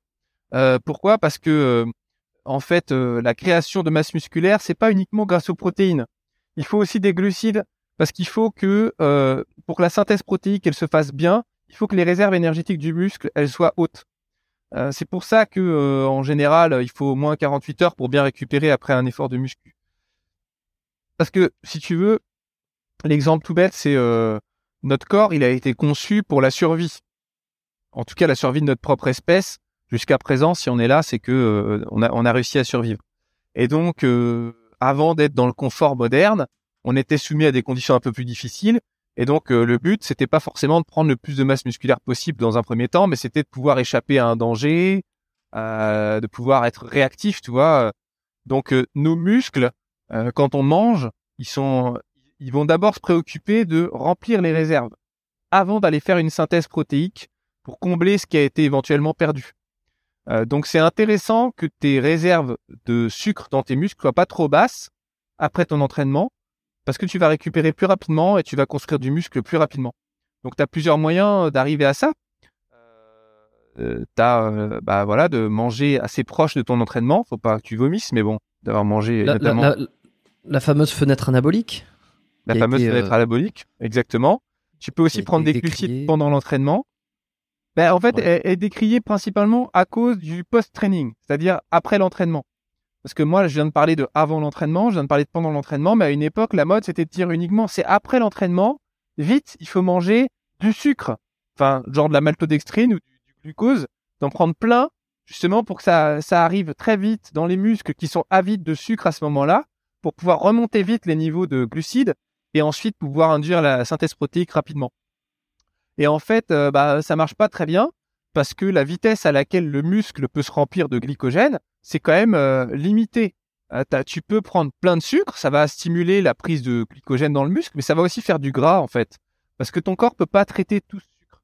Donc c'est pour ça que c'est intéressant d'avoir aussi des apports avant l'entraînement et pendant l'entraînement, parce que c'est plus intéressant de limiter quand même la déplétion que euh, d'essayer de d'arriver super bas pour ensuite remonter super haut. C'est beaucoup plus compliqué pour le corps. Euh, donc euh, voilà. D'accord. Donc on est pas, si on utilise, si on prend du, un peu de, sucre pendant l'entraînement avec des BCA par exemple, on, on, fait déjà quelque chose de pas mal pour éviter, pour être bien en termes d'apport. et si après on mange, on dit sucre, on dit sucre, c'est pas du sucre au sens sucre de table, hein, attention. Hein. Parce que ça c'est pas adapté. Hein. Non mais pour ceux qui pas du, pas du fructose, pas forcément. Hein. Parce que le sucre de table, c'est du saccharose, donc c'est 50% fructose, 50% glucose. Et effectivement, c'est pas très adapté parce que le fructose, il est pas utilisé par les muscles. Donc, il va aller plutôt dans le foie. Et la muscu étant pas un sport qui vide complètement le foie, euh, tu vas hmm. surtout faire du gras, en fait. Donc, c'est pas très adapté. prendre d'autres types de glucides. Ouais, maltodextrine, comme tu as dit, euh, je sais plus, il y en avait un qui s'appelait comment à l'époque le... le Vitargo. Vitargo, c'est ça. C'est ça? Ouais, c'est ça, c'est ça que je pensais. A d'autres maintenant, t'as les dextrines, t'as les trucs comme ça. Donc euh, hmm. t'as plein de choix possibles, on va dire.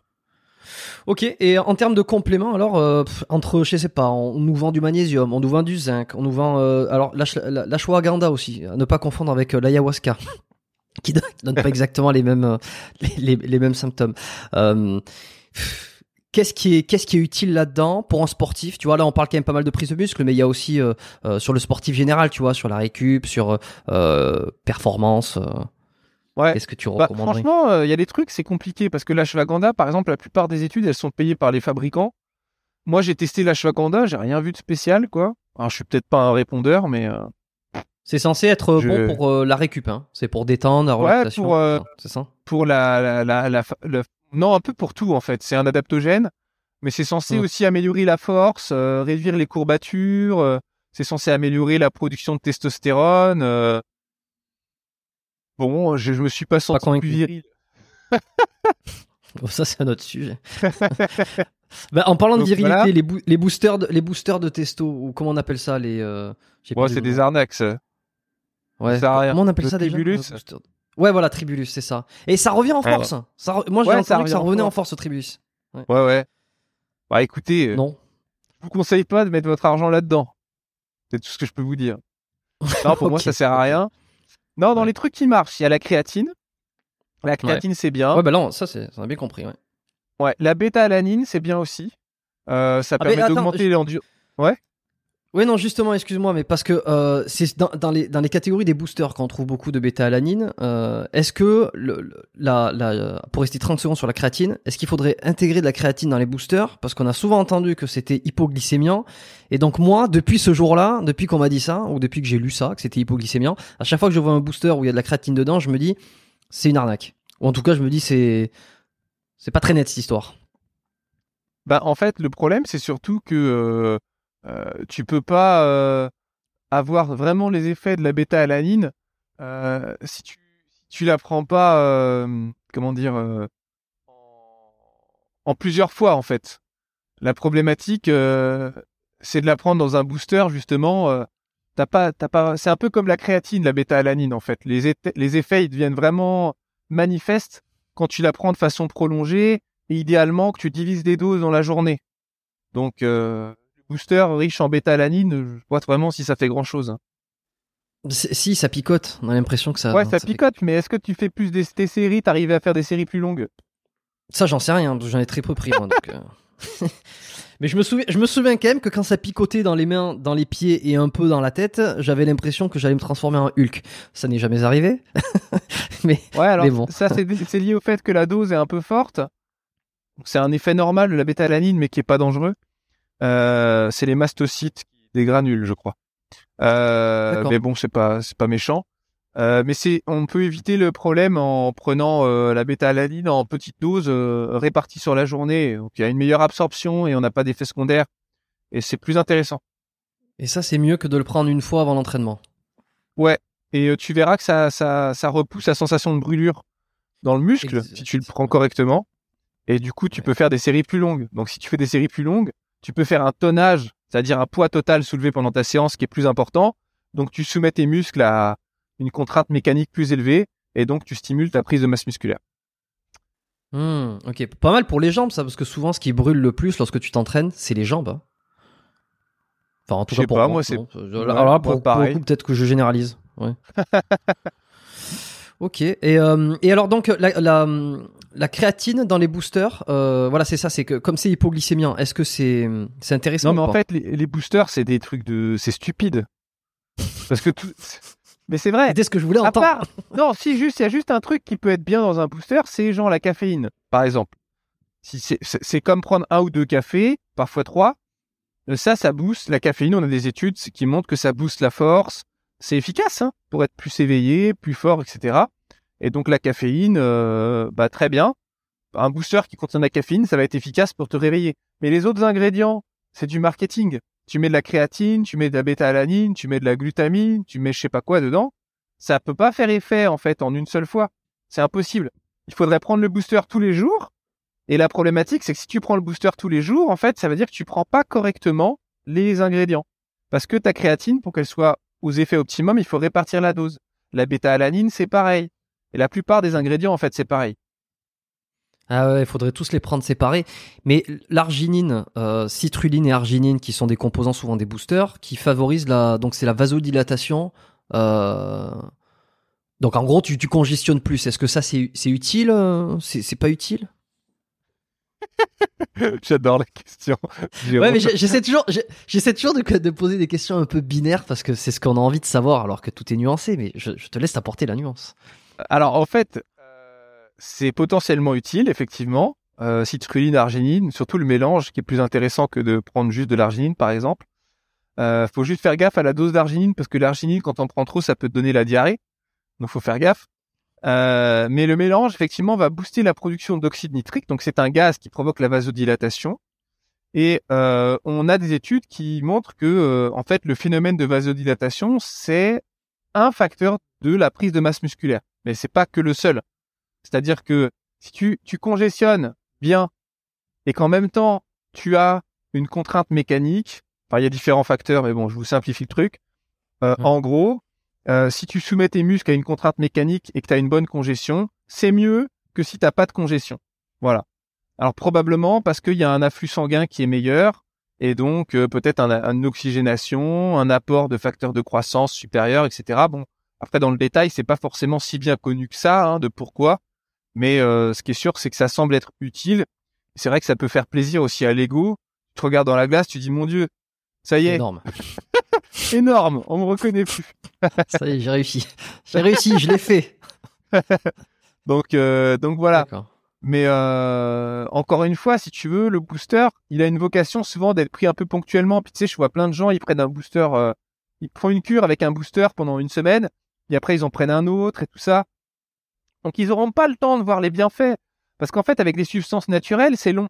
C'est à cause de ce que je t'ai expliqué tout à l'heure. même la citruline et tout ça, là, si t'en prends, c'est bien, mais si t'en prends pendant trois semaines, euh, ça sert à rien. Garde ton argent et achète autre chose, en fait. Parce que Hmm, tu vas, ça- tu vas pas progresser tant que ça. hein.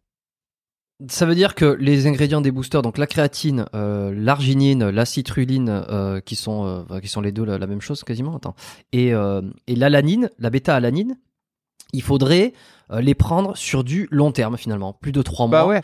et que ça, ça sert à rien de les prendre juste avant en shot avant d'aller s'entraîner. Autant prendre un espresso. Voilà. Bah, moi, je pense, en plus, ça, ça risque de te, de te donner le, le- de te brasser le bide, en fait. là. Hmm. Donc, euh, Les seules fois où j'ai pris des boosters, moi j'étais pas bien. C'était là où j'étais pas bien, c'était après la séance. Euh, ça me donnait un effet de, de, de. Alors je sais pas si c'était un booster qui était hyper élevé en caféine, mais euh, après un entraînement, euh, c'est un peu, ouais, un espèce de crash. Ça doit être Fébrile. la caféine. hein. Ah ouais, ouais, ouais. ouais. ouais, c'est possible. Moi, je prends pas ces trucs-là, je suis trop sensible. Bon, t'as raison. Bon, à quelle heure tu dois partir? Puis bon, j'ai déjà assez de masse comme ça, ça sert à rien d'aller plus loin. Voilà, c'est, mais oui, forcément. Bah, effectivement, je vais pas tarder. Moi, ce que je ouais, propose, on a fait mon tour. on a fait un petit tour. Euh, on peut peut-être, je peux peut-être en profiter pour dire qu'effectivement, il y a une nouvelle version de Nutrition de la Force qui va sortir sous peu. Euh, c'est quand même un livre qui a plus de 10 ans, euh, mais qui est Super numéro un des ventes depuis 10 ans, hein, je, je précise.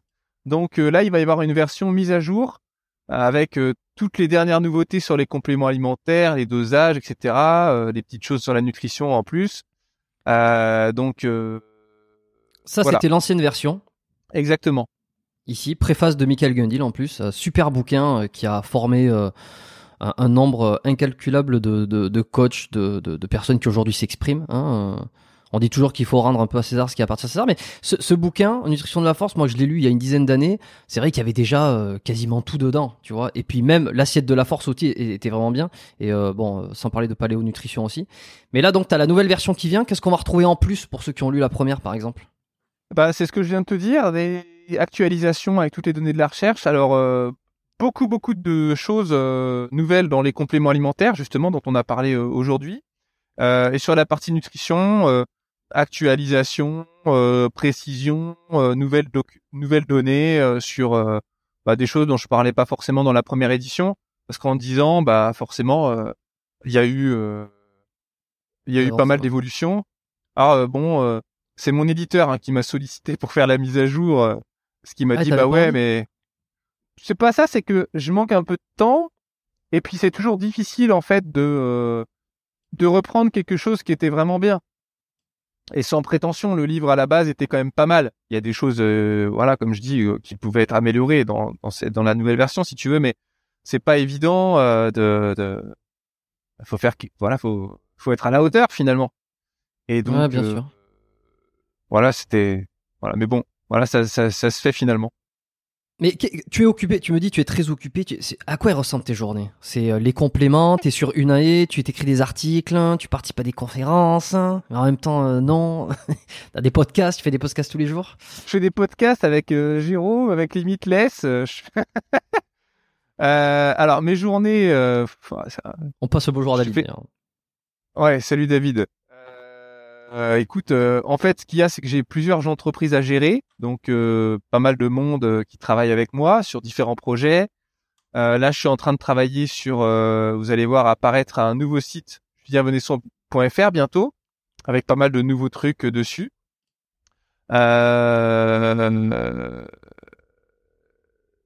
Ouais, enfin, en, gros, c'est ça, si tu veux, pour sans rentrer dans le détail de la vie privée, beaucoup de trucs de boulot euh, qui euh, qui prennent pas mal de temps. euh, donc voilà. Ok.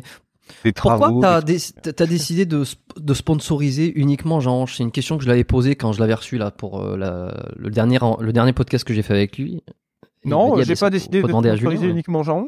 C'est que c'est juste qu'on fait pas de.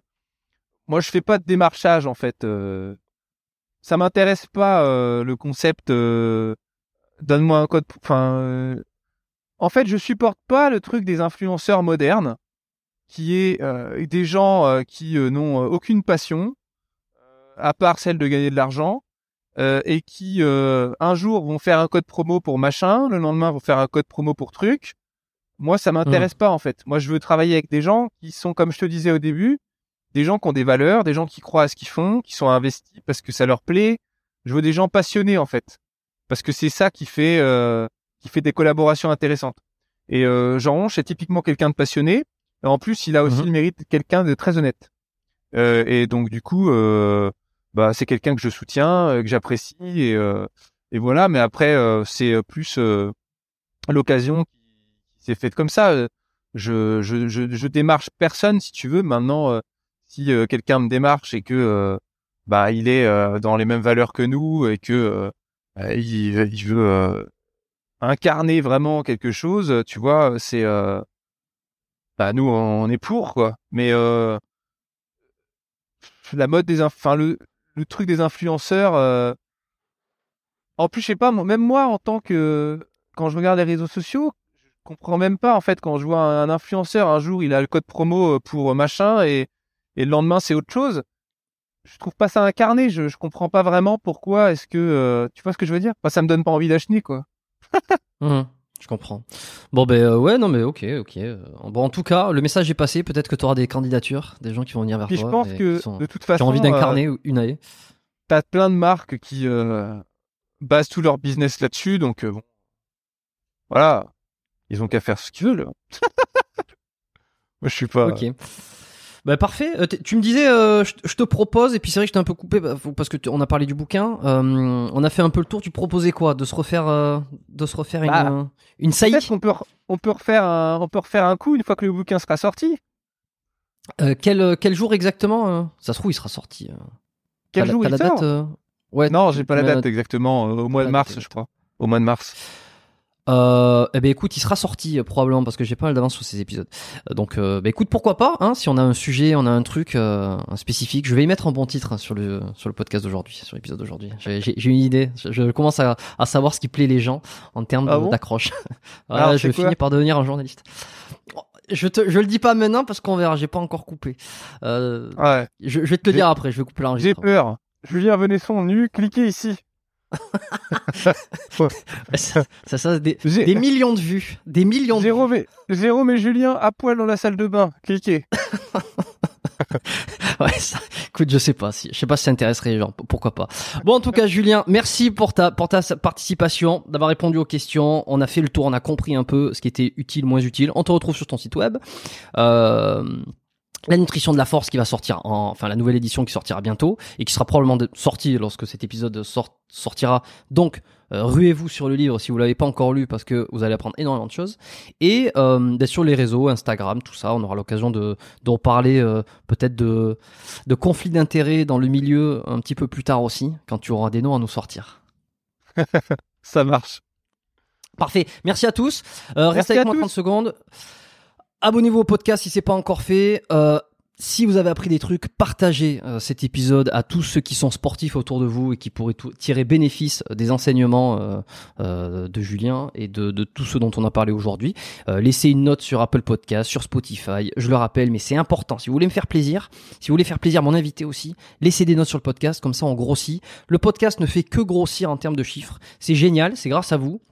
C'est grâce à mes invités et euh, voilà, plus il y a des gens qui partagent, euh, notamment en story sur Instagram, euh, comme ça on relaie et puis tout le monde relaie, et puis ça fait partager la, ça fait, euh, euh, ça fait un effet boule de neige comme ça, c'est absolument génial. Tout le monde sera content, il y aura de super invités. J'ai de- J'ai des invités que vous soupçonnez probablement pas dans les prochaines semaines. Je croise les doigts et ça va être vraiment génial.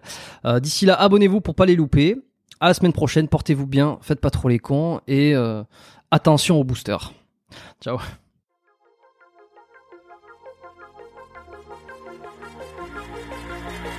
Merci d'avoir écouté cet épisode du podcast Biomécanique jusqu'au bout. Vous pouvez l'envoyer à deux de vos amis ou le partager sur vos réseaux sociaux. Merci également de lui mettre une note de 5 étoiles avec un petit commentaire sympa. C'est ce qui me permet de mieux ressortir dans les classements. Laissez-moi votre email sur biomécaniquepodcast.com slash lettres et je vous enverrai l'épisode de la semaine ainsi que la lettre biomécanique une fois par mois où je vous partage mes meilleurs conseils et recommandations. Vous avez écouté le podcast Biomécanique. Je suis Jérôme Cazerolle et je vous dis à très bientôt.